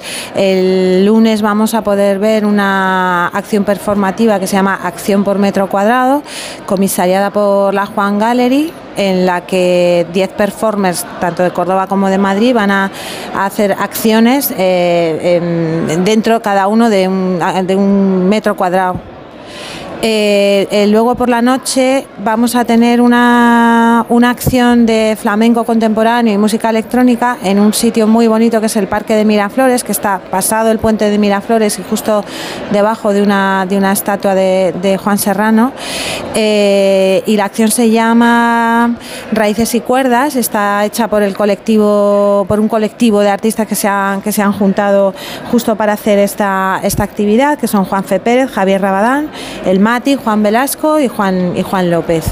Esto lo vamos a tener el lunes. El martes por la mañana tenemos una, un- un- una, super, una super conferencia de un filósofo eh, que se llama Michael Marder, que nos va a hablar de la sabiduría vegetal, o sea, de, todo el pensamiento filosófico que él está desarrollando relacionado con toda la sabiduría vegetal eh, que, que hay en el reino botánico. Pues si quieren recorrer Flora, no olviden que también pueden reservarse visitas guiadas por sus cinco instalaciones florales hasta el próximo miércoles y que el jueves, el día de su clausura, esta sexta edición se despide hasta el próximo año con una batalla floral, que no sé si te quedarás por ahí, Elena, o ya te habrás ido. No, que va, me marcho Qué ya, lástima. me vuelvo para Madrid esta tarde. Sí, yo me quedaba a la batalla floral y a, y a recorrerme otra vez estas instalaciones porque de verdad te rompe mucho los esquemas. Muy, muy interesante venir a verlo. Mariano López, ¿cómo estás? Buenas tardes. Buenos Muy días. buenas tardes. Buenos días. ¿Qué tal, Carles? ¿Qué tal, Elena? Si sigue ahí escuchando. Claro que sí, aquí estamos Sigo, los tres. sigo, claro que sí. Oye, me ha encantado, ¿eh? Muy interesante. Bueno. eh, muy interesante. No me he quedado con el nombre de la artista coreana y lo siento, pero... bueno, pues ya te la paso por WhatsApp. Y la tengo apuntada, vez- yo me la he tenido que apuntar. Y fíjate que yo soy de los que cada vez tengo más interés en las plantas, en el huerto, en los jardines. Es algo que yo qué sé, con los años me ha, me ha ido creciendo, creciendo y te estaba escuchando con muchísimo interés. Pues cualquier día haces una escultura floral, Mariano. Bueno, eso, eso ya es otra cosa. Una cosa es el interés, Yo- digamos, por leer cosas o por ver, y otra cosa es que las manos mm, consigan, bueno, yo sé, el último de mi clase siempre en trabajos manuales, y eso es algo que ha ido perfeccionando, quiero decir, cada vez peor. Bueno, yo lo intento también, pero vamos, hice un pequeño huerto urbano, mi cosecha fue un tomate cherry, imagínate la mala mano, pero la teoría por lo menos se intenta y deberíamos intentarlo todos porque me hablaban de cómo los insectos polinizan, de lo importante que es que, que, que, que las, incluso en las ciudades haya donde mm, colaborar con estos bichitos que son tan vitales para... Para, sí, sí, me encantaba el mensaje que nos decían de hay que poner de moda la naturaleza. Pues eso es lo que tenemos que hacer. Elena, cuídate mucho y hasta la próxima ocasión que tengamos de charlar juntos. Venga, un abrazo para los dos. Mariano, si te parece, Gracias, vamos a hablar de la gastronomía canaria. Hombre, pues mira, es la hora. La hora adecuada para hablar de cualquier gastronomía, pero para hablar, la- exactamente, y más como la Canaria, que, que, bueno, yo todas las veces que he estado, nunca, nunca, jamás puedo decir que ni, un, ni a la hora de comer ni de cenar lo he pasado mal. Además, eh, mira, Javier Reverte, nuestro añorado Javier Reverte, era Mm. uno de sus destinos favoritos para comer. Iba siempre ahí, se pedía su pescadito, sus papas con mojo y de postre si lo había algo, fíjate, muy navideño, que porque ahora que estamos ya casi cerca, la trucha de batata, era algo que le encantaba a él y que me encanta a mí. Pues eh, Víctor Herranz tiene aquí un pequeño recorrido que podemos hacer a través de la gastronomía canaria, a la que le vamos a dedicar hoy un espacio especial aquí en Gente Viajera. Pues sí, porque hoy dentro de una misma ciudad pues podemos saborear Italia, México o adentrarnos en la cocina asiática sin salir de nuestro país. Y es que las influencias culinarias al final pues crean una gastronomía rica y muy variada. Prueba de ello, como decíais, es la gastronomía canaria, resultado de diferentes culturas que han ido pasando por las islas a lo largo de la historia. Aunque bueno, hoy queremos hablar de recetas o mucho mejor dicho, del recetario canario, porque la cocina puede ser entendida como un lenguaje que conservamos en muchos casos gracias a estos escritos que, bueno, pues han ido pasando de generación en generación que en Canarias actualmente pues investiga nuestra siguiente invitada. Está Janet Acosta con nosotros, que es periodista gastronómica, es escritora y ha hecho una investigación sobre los orígenes históricos de la gastronomía para la Universidad de La Laguna. ¿Qué tal? Muy buenos días. Hola, buenos días. ¿Qué ha descubierto Janet? Bueno, pues lo primero que descubrí eh, era algo que ya intuía y era el valor de, de, bueno, de esos recetarios que, que escribimos o que nuestras madres nos han legado. Eh, ese manuscrito, eh, pues muchas veces mm, con un carácter muy, muy emocional, ¿no? Eh, de, de platos que son eh, habituales a lo largo de varias generaciones de, de mujeres en nuestras casas. Entonces lo primero que descubrí fue esto y, el valor patrimonial que tienen, ¿no? Y luego em, me adentré en buscar esos manuscritos, pero digamos que no los que tenemos actualmente, sino los que se escribieron en el siglo XIX. Entonces, bueno, pues lo que hice fue un recorrido junto con, eh, con un compañero con Alejandro y fuimos eh, descubriendo los diferentes fondos documentales, bibliotecas, archivos y demás de las islas, pues eh, esos manuscritos que son como documentos que están al margen, entonces tuvimos mucha complicidad también con los archiveros y archiveras para irlos descubriendo. Y esa fue una primera fase de la investigación que luego se está completando con las visitas ya a familias que, que, han conservado esos manuscritos y que, y que estamos, bueno, pues, pues sacándole ahí mucho provecho, analizando eh, cuáles eran esas recetas que se, que se escribían en esos, en esos familiares que se legaban. Yaneta Costa ha hecho esta investigación, eso es la parte teórica. Vamos ahora a la práctica con Borja Marrero. ¿Qué tal? Muy buenos días. ¿Qué tal? Muy buenos días. Que es chef del restaurante, a ver cómo digo yo estoy bien, Muxgo, debería decirlo, ¿cómo, ¿cómo hay que decirlo bien? Musgo. Con X. Eh, perfecto, está dicho perfecto. que está en Las Palmas de Gran Canarias, que además, bueno, en 2022 consiguió la primera estrella Michelin verde de Canarias. Este año ha llegado al Sol Repsol, el premio Madrid Fusión Alimentos de España. No sé si caerá una estrella ahora cuando sea la ceremonia próximamente. ¿Qué tal? Bueno, me pregunta, me pregunta. bueno, claro, yo pregunto. Ya sé que no lo sabes, pero, pero la esperanza está ahí, ¿no? Hombre, hombre, siempre luchamos por objetivos, ¿no? Al final para el equipo mantener como esa motivación, ¿no? Por seguir haciendo lo que nos gusta, que es esa cocina de territorio que, nos identifica, pero bueno, ya, ya eso se verá y no hay prisa ninguna y, tendrá que venir lo que tenga que venir, ¿no? Bueno, Borja, en realidad te habíamos convocado para hablar de la cocina canaria que tú has reinventado, pero basándote en ese recetario tradicional, el que nos decía Janet, ¿no? El que viene sobre todo de las mujeres canarias.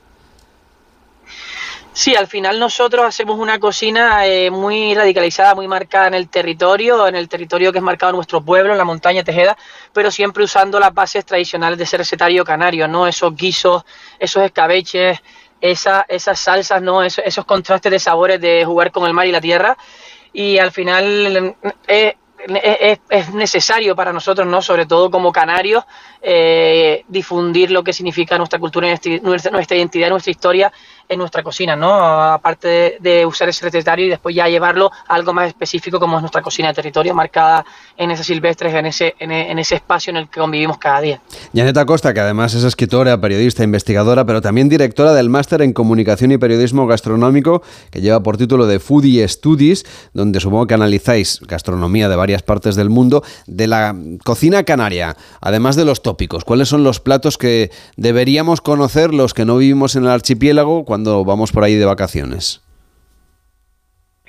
Bueno, pues como, como ha dicho Borja, los escabeches son yo creo una parte bastante desconocida por los turistas, ¿no? Y los escabeches, bueno, lo, eh, fue un legado que, que, se, que se ha trabajado de forma particular en Canarias y lo encontramos en los recetarios del siglo XVIII. Lo que pasa que aplicado a, a, los, a los ingredientes que iban viniendo también de Latinoamérica, ¿no? Eh, entonces, bueno, digamos que la cocina canaria es muy intercultural. Es un, Canarias es un lugar de encuentro de, de culturas eh, y, de continentes. Y además era un lugar de experimentación de, de, precisamente de las especies que se llevaban, de las plantas y demás que se llevaban a Latinoamérica o a toda América y al contrario de las que se traían, ¿no? De ahí nuestras papas que son eh, papas andinas, ¿no? Originales. Eh, pues, eh, ¿qué más? Eh, yo creo que otra de las cosas bastante...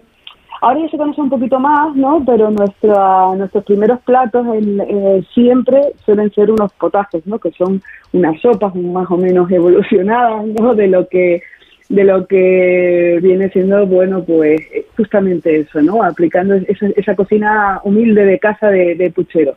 Y luego, en, en lo que es la ya algo como, como un poco más asentado, en, en, un, un plato un poco más refinado, son lo que llamamos en, en Canarias los compuestos, que a medida que iba pasando el tiempo los hemos ido perdiendo pero bueno, lo que más se conoce son las garbanzas compuestas. Pero teníamos compuestos de todo tipo, que consiste en un ingrediente, el que sea, desde el apa hasta un pescado o, un marisco que, en otras épocas se comía más, pues eh, realzarlo a través de, de un guiso. Es una propuesta esta que no sé si podemos saborear en el Festival de Artes Gastronómicas Fantásticas. Se celebra en Canarias. Está con nosotros su organizador, que es Jorge Fernández. ¿Qué tal? Muy buenos días. Hola, buenos días. El próximo evento será el 3 de noviembre, girará en torno a las papas antiguas de Canarias, que, bueno, es un plato que también tiene mucha historia. Correcto. El Fantastic son noches temáticas y alrededor de este tema pues, se, se ofrecen diferentes contenidos culturales eh, se ofrecen cortometrajes, artes en vivo, música DJ y también, como no, gastronomía. La característica es que eh, nosotros enfocamos la gastronomía desde un punto de vista cultural, sobre todo. Nos interesa el discurso, las historias, las tradiciones, eh, todo lo que pueda haber detrás de, esa receta, detrás de ese ingrediente, etcétera, ¿no? Entonces, para ello, pues ofrecemos tres degustaciones por noche que están elaboradas específicamente en exclusiva por chefs reconocidos por su cocina creativa y con corazón, y son los propios chefs o las propias chefs las que explican en directo pues a medida que van saliendo las degustaciones que han preparado para esa noche, ¿no? Como, eh, novedad este año es que además de los chefs, pues nos gusta saber también el punto de vista de aquellas personas que con sus manos extraen lo que es el, producto, el ingrediente, la materia prima para poder elaborar estas degustaciones. Estamos hablando pues de los ganaderos, de los eh, cosecheros, de los pescadores. Y el próximo 3 de noviembre, como bien dices, en Santa Cruz de Tenerife, el día 30 de noviembre en Lanzarote ofrecemos un especial Papas Canarias y vamos a contar para esta ocasión pues no solamente con el chef Adai Martín, sino también con representantes de la Asociación de Cosecheros La Papa Bonita de Cotel Alto, que es donde se dice que fue la primera cosecha de papas fuera de América. Canarias es un territorio de paso entre América y Europa y aquí pues se han experimentado, se han probado muchos alimentos que iban desde América al viejo mundo y del viejo mundo a América. Entonces, bueno, pues es un territorio que se llama de aclimatación y así sucedió hace 401 años que eh, la primera cosecha de papas tuvo lugar en Nico del Alto. Pues los podemos comentar aquí en la radio, pero lo suyo sería degustarlo. Jorge Bernárdez, organizador de este Festival de Artes Gastronómicas Fantastic en las Islas Canarias. Hasta la próxima. Muy buenos días. Muchas gracias.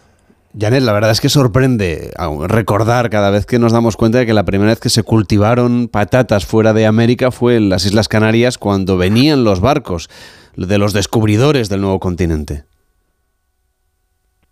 Sí, claro, pero fíjate que también eh, donde, eh, por ejemplo, la caña de azúcar, ¿no? La caña de azúcar pasa desde, desde Canarias a América. Ahora parece como si la caña de azúcar fuera, fuera un producto americano, pero no, se la trajeron los árabes y cuando, bueno, pues cuando se conquistan las Islas Canarias, pues se utiliza como territorio para, para plantar este este producto que era súper apreciado, ¿no? Y luego ya se lleva hasta América. O sea, te digo que la conexión es por un lado y por el otro. También con África, ¿eh? Cuidado, ¿no? Porque, por ejemplo, que te digo, los ñames, ¿no? Los ñames vienen de África, se cultivan en Canarias y luego se llevan a, América, ¿no? Entonces está, hay ahí una hay una interconexión interesantísima, ¿no? Porque parece cuando hablamos de interculturalidad que es algo nuevo, pero para nada. O sea, fíjense, bueno, siempre tenemos en cuenta, claro, que se, que se han incorporado muchos productos como el tomate o el pimiento, ¿no? De, de, la, eh, de las Américas, pero va mucho más profundo, ¿no?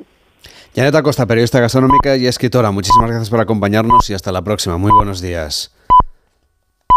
Gracias.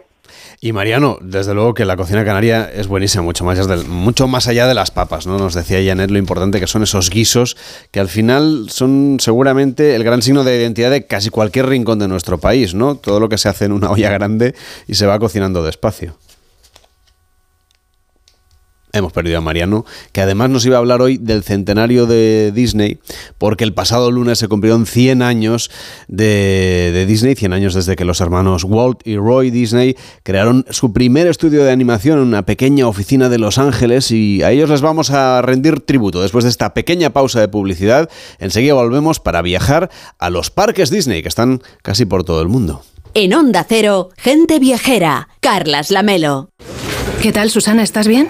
Mi madre, que vive sola y se ha vuelto a caer. ¿Por qué no le pones la alarma de Securitas Direct? Aparte de estar protegida en casa, tiene un botón SOS para avisar emergencias. Así te quedarás mucho más tranquila. Protege tu hogar frente a robos y ocupaciones con la alarma de Securitas Direct. Llama ahora al 900-272-272. La carrera Ponle Freno cumple 15 años y vuelve a las calles de Madrid con una marea humana de solidaridad. El 19 de noviembre tienes un buen motivo para correr porque toda la recaudación irá destinada a víctimas de tráfico. Y si no puedes venir a Madrid, apúntate a la carrera virtual y corre con nosotros junto a la Fundación AXA y con el patrocinio de CGA Red de Talleres. Inscríbete ya en ponlefreno.com. Ponle Freno y Fundación AXA, unidos por la seguridad vial. Ghana, que es el país del mundo que más ropa de segunda mano recibe. El 80% de la producción textil termina tirándose. Detrás de estos contenedores de ropa, creyendo que estamos haciendo el bien, estamos realmente contribuyendo a esto. No era consciente de que la ropa solo es nuevos plásticos. Enviado especial, ropa basura, nueva temporada el martes a las 10 y media de la noche en La Sexta. Ya disponible en Atresplayer. Salma, Helen y Desiree han encontrado la pieza clave que les ha ayudado a sacar todo su potencial. Y lo han hecho junto a Fundación Axis, donde acompañamos cada año a más de 50.000 personas en situación de vulnerabilidad. Tú también puedes convertirte en su pieza clave, porque contigo todo encaja. Descubre más en fundacionaxis.org. Gente Viajera, el programa de viajes de Onda Cero con Carlas Lamelo.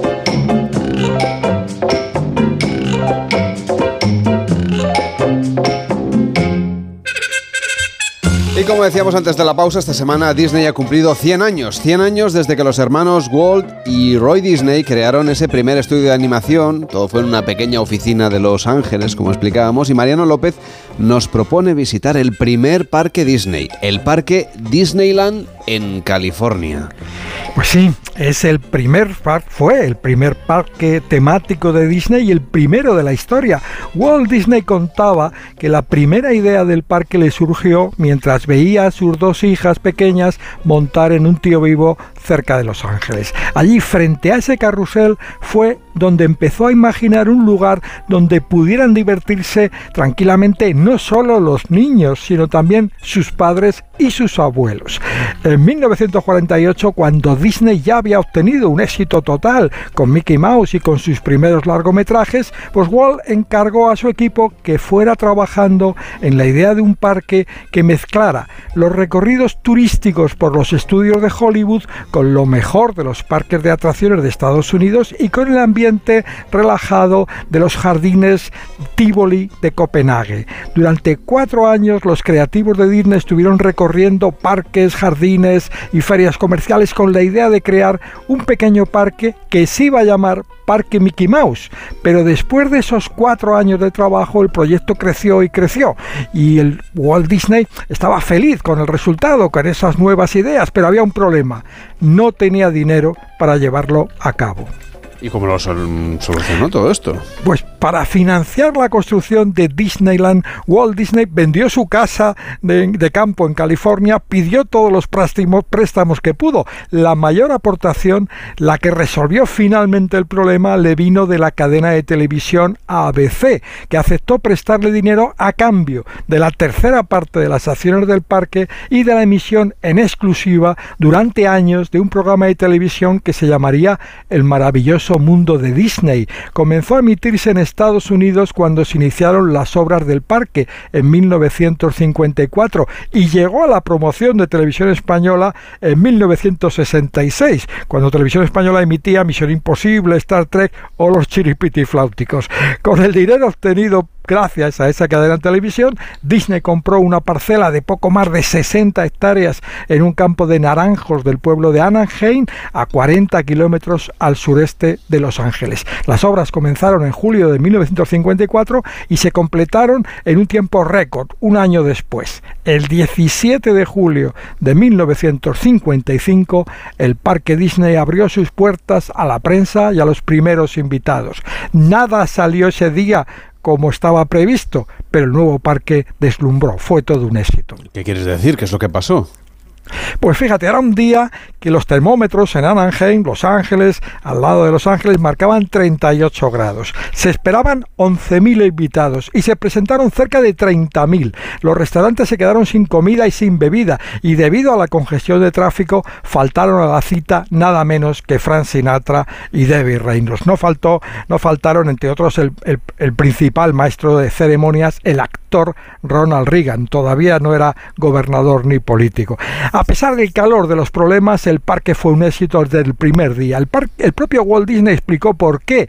Dijo, no hay nada parecido en todo el mundo. Y es la verdad, efectivamente, era único. Incorporaba ideas inéditas hasta entonces, ideas en espacios, en las construcciones, en la música, en la concepción de, la, de cómo había que visitarlo. Y además que todas las áreas, las cinco áreas en las que se organizó el parque, estuvieran tematizadas. Es decir, que todos sus elementos, atracciones, restaurantes, tiendas, respondieran a una misma idea. Fue el primer parque temático de la historia y el primero que consiguió lo más difícil, emocionar a sus visitantes, transmitirles la magia del que comenzó a llamarse el lugar más feliz de la Tierra. Y no es para menos. Tú que has estado también en ese parque, en ese Disneyland que está en Estados Unidos, eh, en Los Ángeles, ¿qué es lo que nos ofrece? En la costa oeste. Pues en Anaheim, en Disneyland, nos esperan hoy dos parques contiguos. De un lado el Magic Kingdom, el Reino Mágico, el parque original, que ahora tiene 83 atracciones, cinco veces más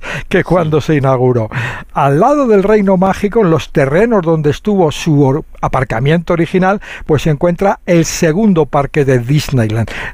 Los dos están muy juntos, aunque tienen entradas diferenciadas. Este es el parque Disneyland California Adventure. Se inauguró en 2001 y tiene cinco áreas temáticas con atracciones más pensadas para adolescentes y adultos sin vértigo que para niños. Aunque hay que decir que según los datos del parque, el 40% de los visitantes son jóvenes y adultos sin niños y que también es un destino muy solicitado por por personas que viajan solas un visitante single tiene el récord de visitas consecutivas al parque. Se llama Jeff Reid, es un vecino de Los Ángeles. Lo visitó, atención, durante 2.995 días consecutivos. O sea, iba al parque todos los días, fue al parque todos los días durante 8 años, 3 meses y 13 días. No pudo llegar a la cifra de 3.000 porque se lo impidió oh. el cierre del parque por la pandemia. Cinco días le faltaban solo. Cinco días. Se quedó el 14 de marzo, cuando cerraron el parque, se quedó a cinco días de los 3.000, de un número redondo. Bueno, está en el, en el me parece que está en el, en el Guinness, en el Guinness de los récords. Oye, ¿qué consejo nos darías para visitar, no sé, unos cuantos días, no tantos, no 3.000 días, el parque Disneyland durante un viaje por California, Mariano? Sí, vamos, yo para empezar recomendaría por lo menos tres días, porque si no se va a hacer muy corta la visita. Bueno, pero hay que, hay que empezar por elegir muy bien las fechas de la visita. El precio de las entradas, el precio de los hoteles, los restaurantes varía y mucho si se viaja en temporada alta, como, como serían estos días de ahora, que ya está preparado y montado Halloween y ya comienza a ser temporada alta. O si se viaja en temporada baja. La mejor época, la que tiene los mejores precios, es el mes de enero después de las fiestas y la primera quincena de mayo antes de las vacaciones escolares en Estados Unidos. Sea cual sea la fecha de la visita, conviene reservar las entradas al parque, a los aparcamientos, conviene reservar mesa en los restaurantes y encuentro con los personajes al menos con dos meses de anticipación.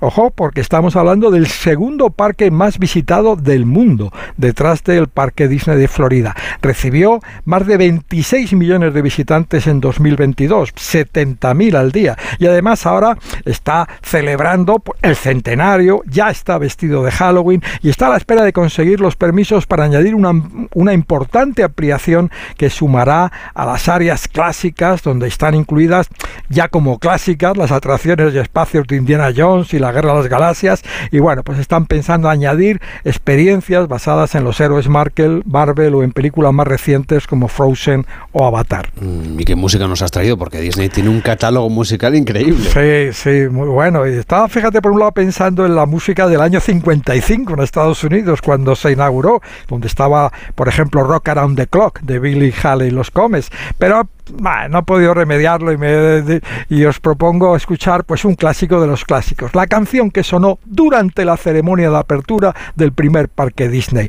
When You Wish Upon a Star, cuando le pides un deseo a una estrella.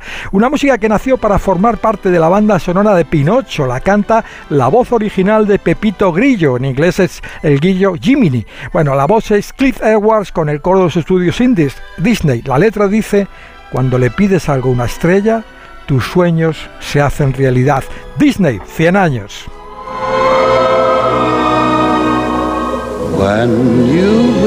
Upon a star, makes no difference who you are.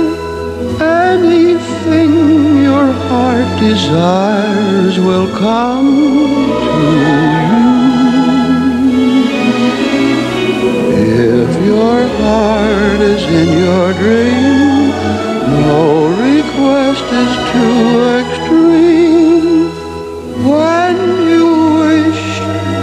upon a star, as dreamers do. Mariano, cuídate mucho. Me han entrado muchas ganas eh, de volver a un parque Disney. El de Los Ángeles lo tengo pendiente. Cuídate mucho y hasta la próxima. Muy buenos días. Muchas gracias, feliz semana.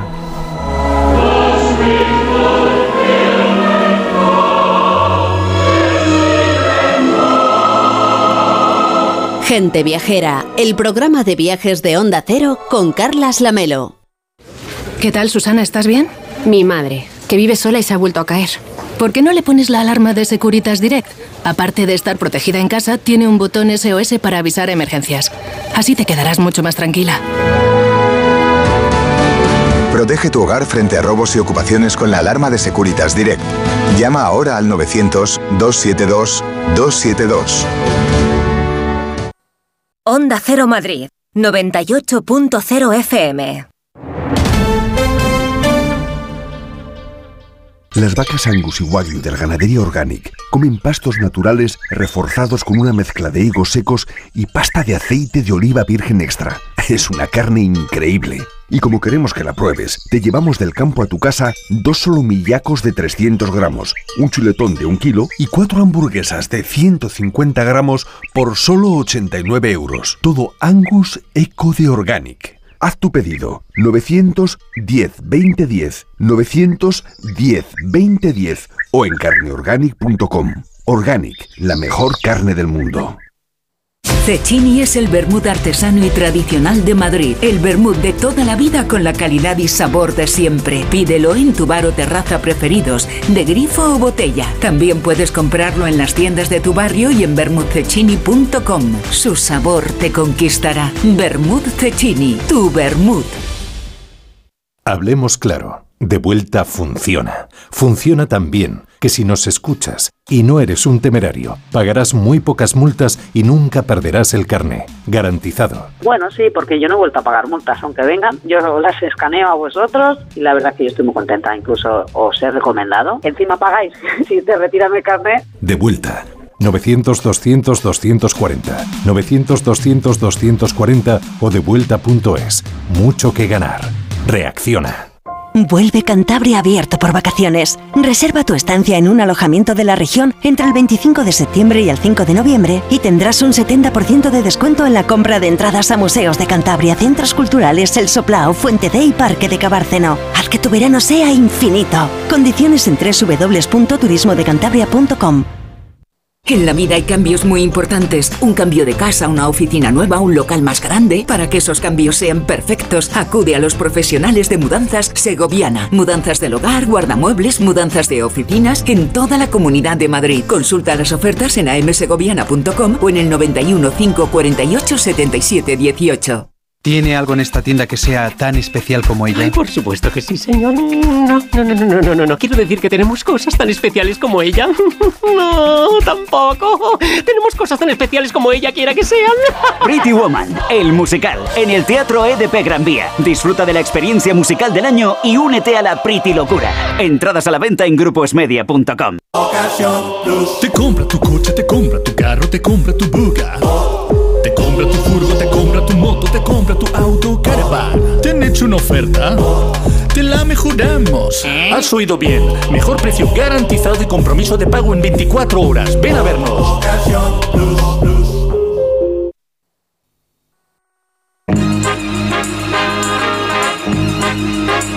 Gente Viajera, el programa de viajes de Onda Cero con Carlas Lamelo.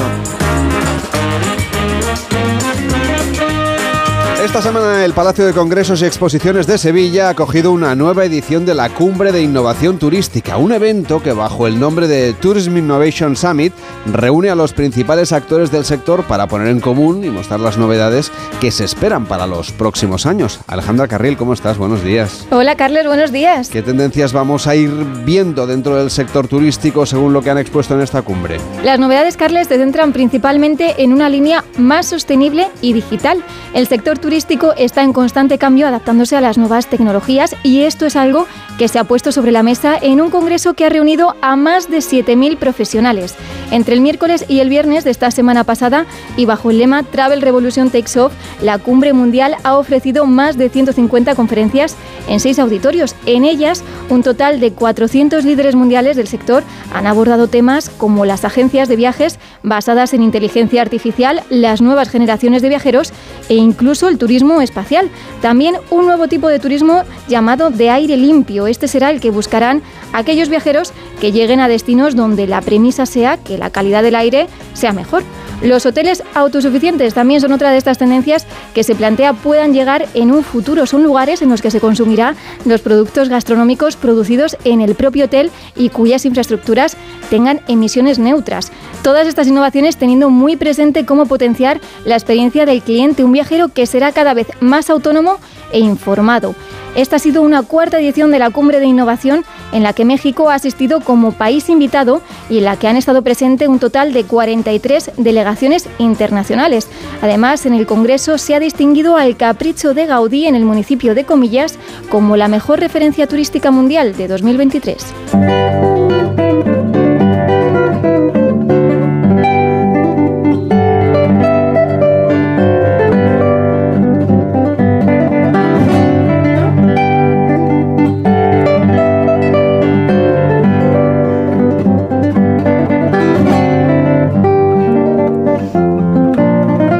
Sevilla quiere expandir su propuesta turística mucho más allá de la capital para que cuando vayamos a Sevilla nos quedemos unos días más y conozcamos de paso la provincia o que no utilicemos a Sevilla solamente para hacer una visita corta, sino que alarguemos la estancia, nos quedemos un par de días más y disfrutemos más a fondo de la ciudad y nos mezclemos con los sevillanos. Nos acompaña Rodrigo Rodríguez, que es vicepresidente de ProDetour. ¿Qué tal? Muy buenos días. Buenos días, ¿qué tal? Muchas gracias.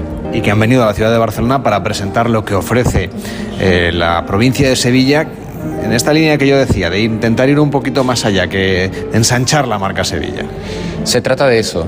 Además de lo evidente, la marca Sevilla es más que reconocida eh, y mm, decía antes que, que, cualquiera que piense en Sevilla de momento se le vienen cuatro o cinco imágenes eh, de forma natural a, la mente, pero además de esa Sevilla evidente que todo el mundo conoce, hay más. Sevilla es patrimonio, pero patrimonio en, toda su, en todo su territorio, en toda la extensión de la provincia, es cultura, es naturaleza, es paisaje y, y también es gastronomía. Eh, intentamos hacer énfasis también en todos los productos agroalimentarios de kilómetro cero, muy interesantes, de muy alto eh, valor, que, que, se ponen en, la mesa y que atraen a, a viajeros de todo el mundo con razón.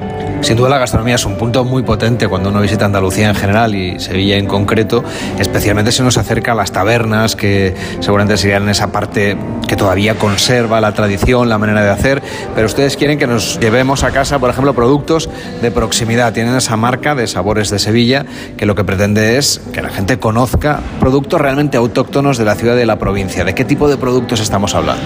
Pues ponemos en valor en Sabores de la Provincia productos desde el aceite, el vino, el jamón, los embutidos, el pan, el pan de Alcalá, los mantecaos y los polvorones de, de estepa.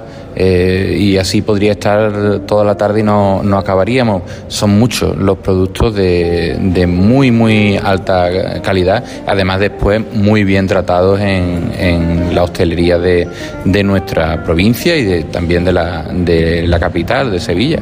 Lo que quieren es que los viajeros, por ejemplo, se acerquen a las partes más rurales de la provincia y conozcan en primera persona, pues desde las explotaciones ganaderas que cuidan de los toros hasta todo lo que tiene que ver con el mundo del caballo, porque al final es el lugar seguramente de Europa donde hay más caballos por habitante.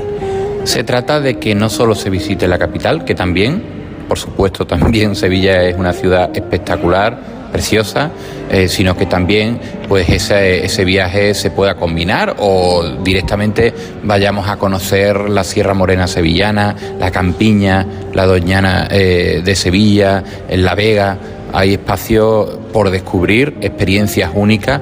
Además, todo lo que hacemos desde ProDetour no nos lo inventamos, desde una eh, administración pública que porque sí venimos a Barcelona a decir lo que nos parece. No, venimos con, con empresarios y, de verdad hay empresas mm, de altísima eh, nivel, de altísimo nivel, de excelencia, que trabajan todo esto muy bien y que presentan productos turísticos eh, que son muy completos, donde se innova constantemente y, eso merece ser conocido sin duda. Además, espacios que, son distintos, espacios que son mm, con mucho encanto, con capacidad para acoger congresos, mm, reuniones, incentivos. Eh, digamos que en Sevilla se puede hacer casi de todo y partiendo con un gran tesoro, además de la, de la gastronomía, algo que nos identifica y que nos hace distintos, y es que los sevillanos y las sevillanas acogen con los brazos abiertos, con las puertas abiertas mm, de par en par al visitante, de tal manera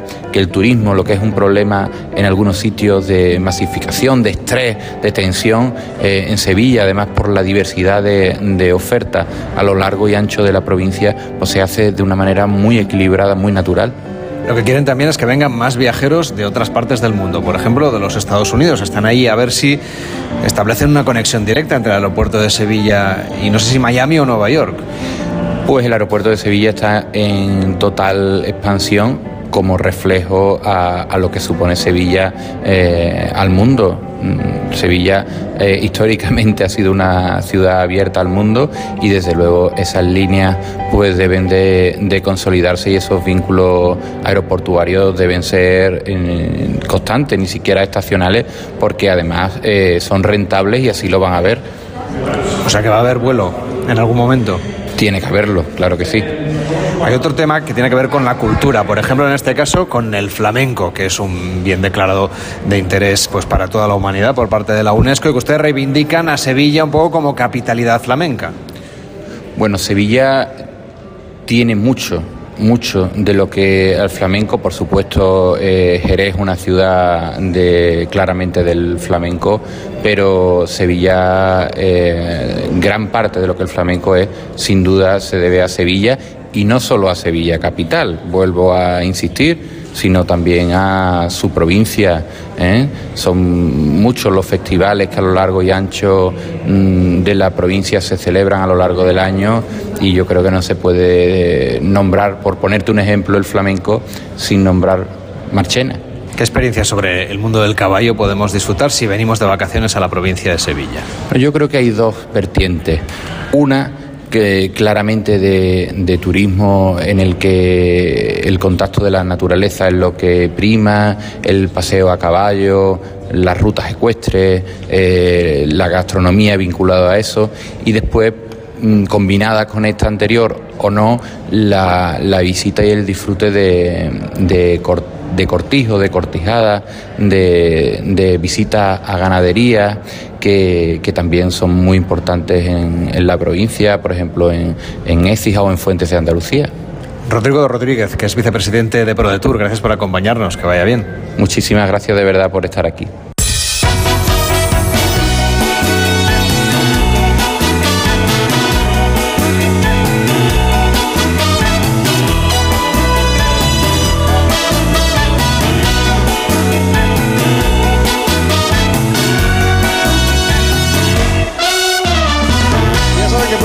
En onda 0.es barra gente viajera y que nos pueden mandar notas de voz de WhatsApp al 699 464666 699 464666 para pedirnos destinos a la carta o para contarnos qué hacen ustedes el fin de semana o para explicarnos, no sé, cualquier viaje que hayan realizado. Hola, ¿qué tal, Carles y equipo de gente viajera y oyentes?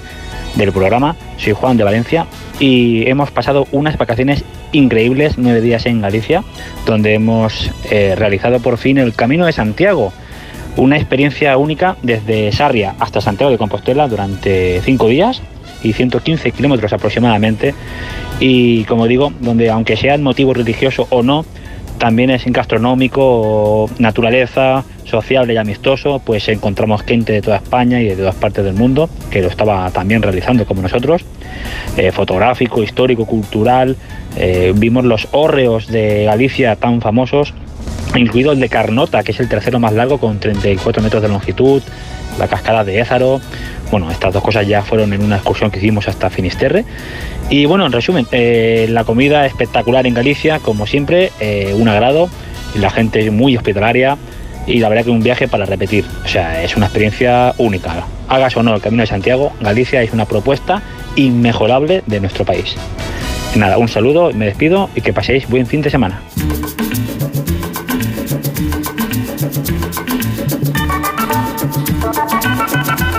Pues allí acabamos de volver, Víctor Herranz eh, y servidora, y, estamos muy bien también, muy bien alimentados. Se come muy bien. ¿Verdad que sí? Mar y montaña. Ahora toda la semana dieta, Víctor. Totalmente, ensaladita. 699-4666, el WhatsApp de Gente Viajera. Hola, buenos días. Voy a ir a Estocolmo y me gustaría saber el clima esperable, así como monumentos y espacios obligados a conocer, sin olvidar la gastronomía y si podéis aconsejar algún sitio.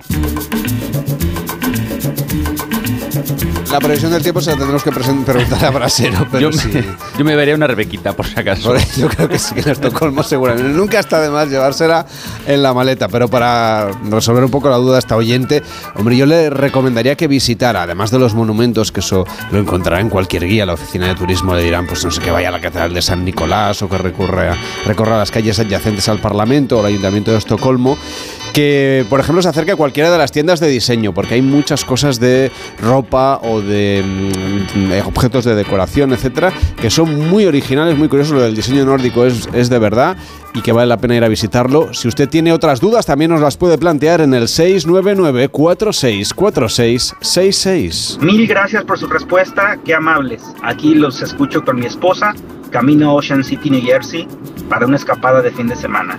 Buen fin de semana, hasta pronto.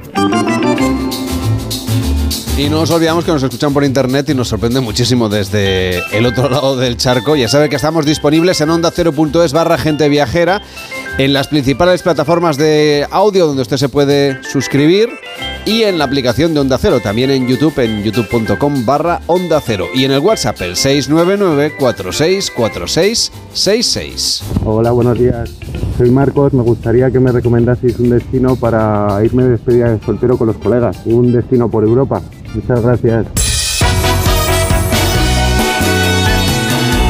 Le voy a dejar a Víctor, que es el experto en despedidas de soltero aquí del equipo. Bueno, yo plantearía o algo en Sicilia, por ejemplo, una villa con los amigos para poder estar a gusto, comer bien sobre todo y disfrutar y darse un homenaje, porque antes de la boda para que estén con él, antes de perderle como amigo.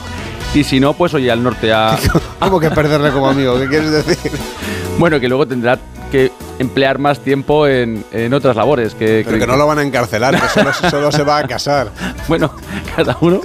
Y Muy nada. bien, está bien, una despedida de soltero en Sicilia. está Y bien. si no, al norte, a los países escandinavos, además aprovechando ahora que llega la temporada de ver ballenas, auroras boreales, ¿por qué no? Una Me sauna. parece que no es lo que estaba buscando el oyente, pero está bien. Y si no, oye, las tres ves. Eh, Bucarest, Budapest y Bolonia. Bueno, pues esas tres propuestas. Víctor, cuídate mucho y hasta la próxima semana. Un abrazo. Que hablaremos de Halloween, claro, y de otras muchas cosas aquí en Gente Viajera. Ahora llega Noticias Fin de Semana, llega Juan Diego Guerrero, nos cuenta qué es lo que sucede en el mundo y esperemos que pasen ustedes una feliz tarde de domingo. Hasta la próxima.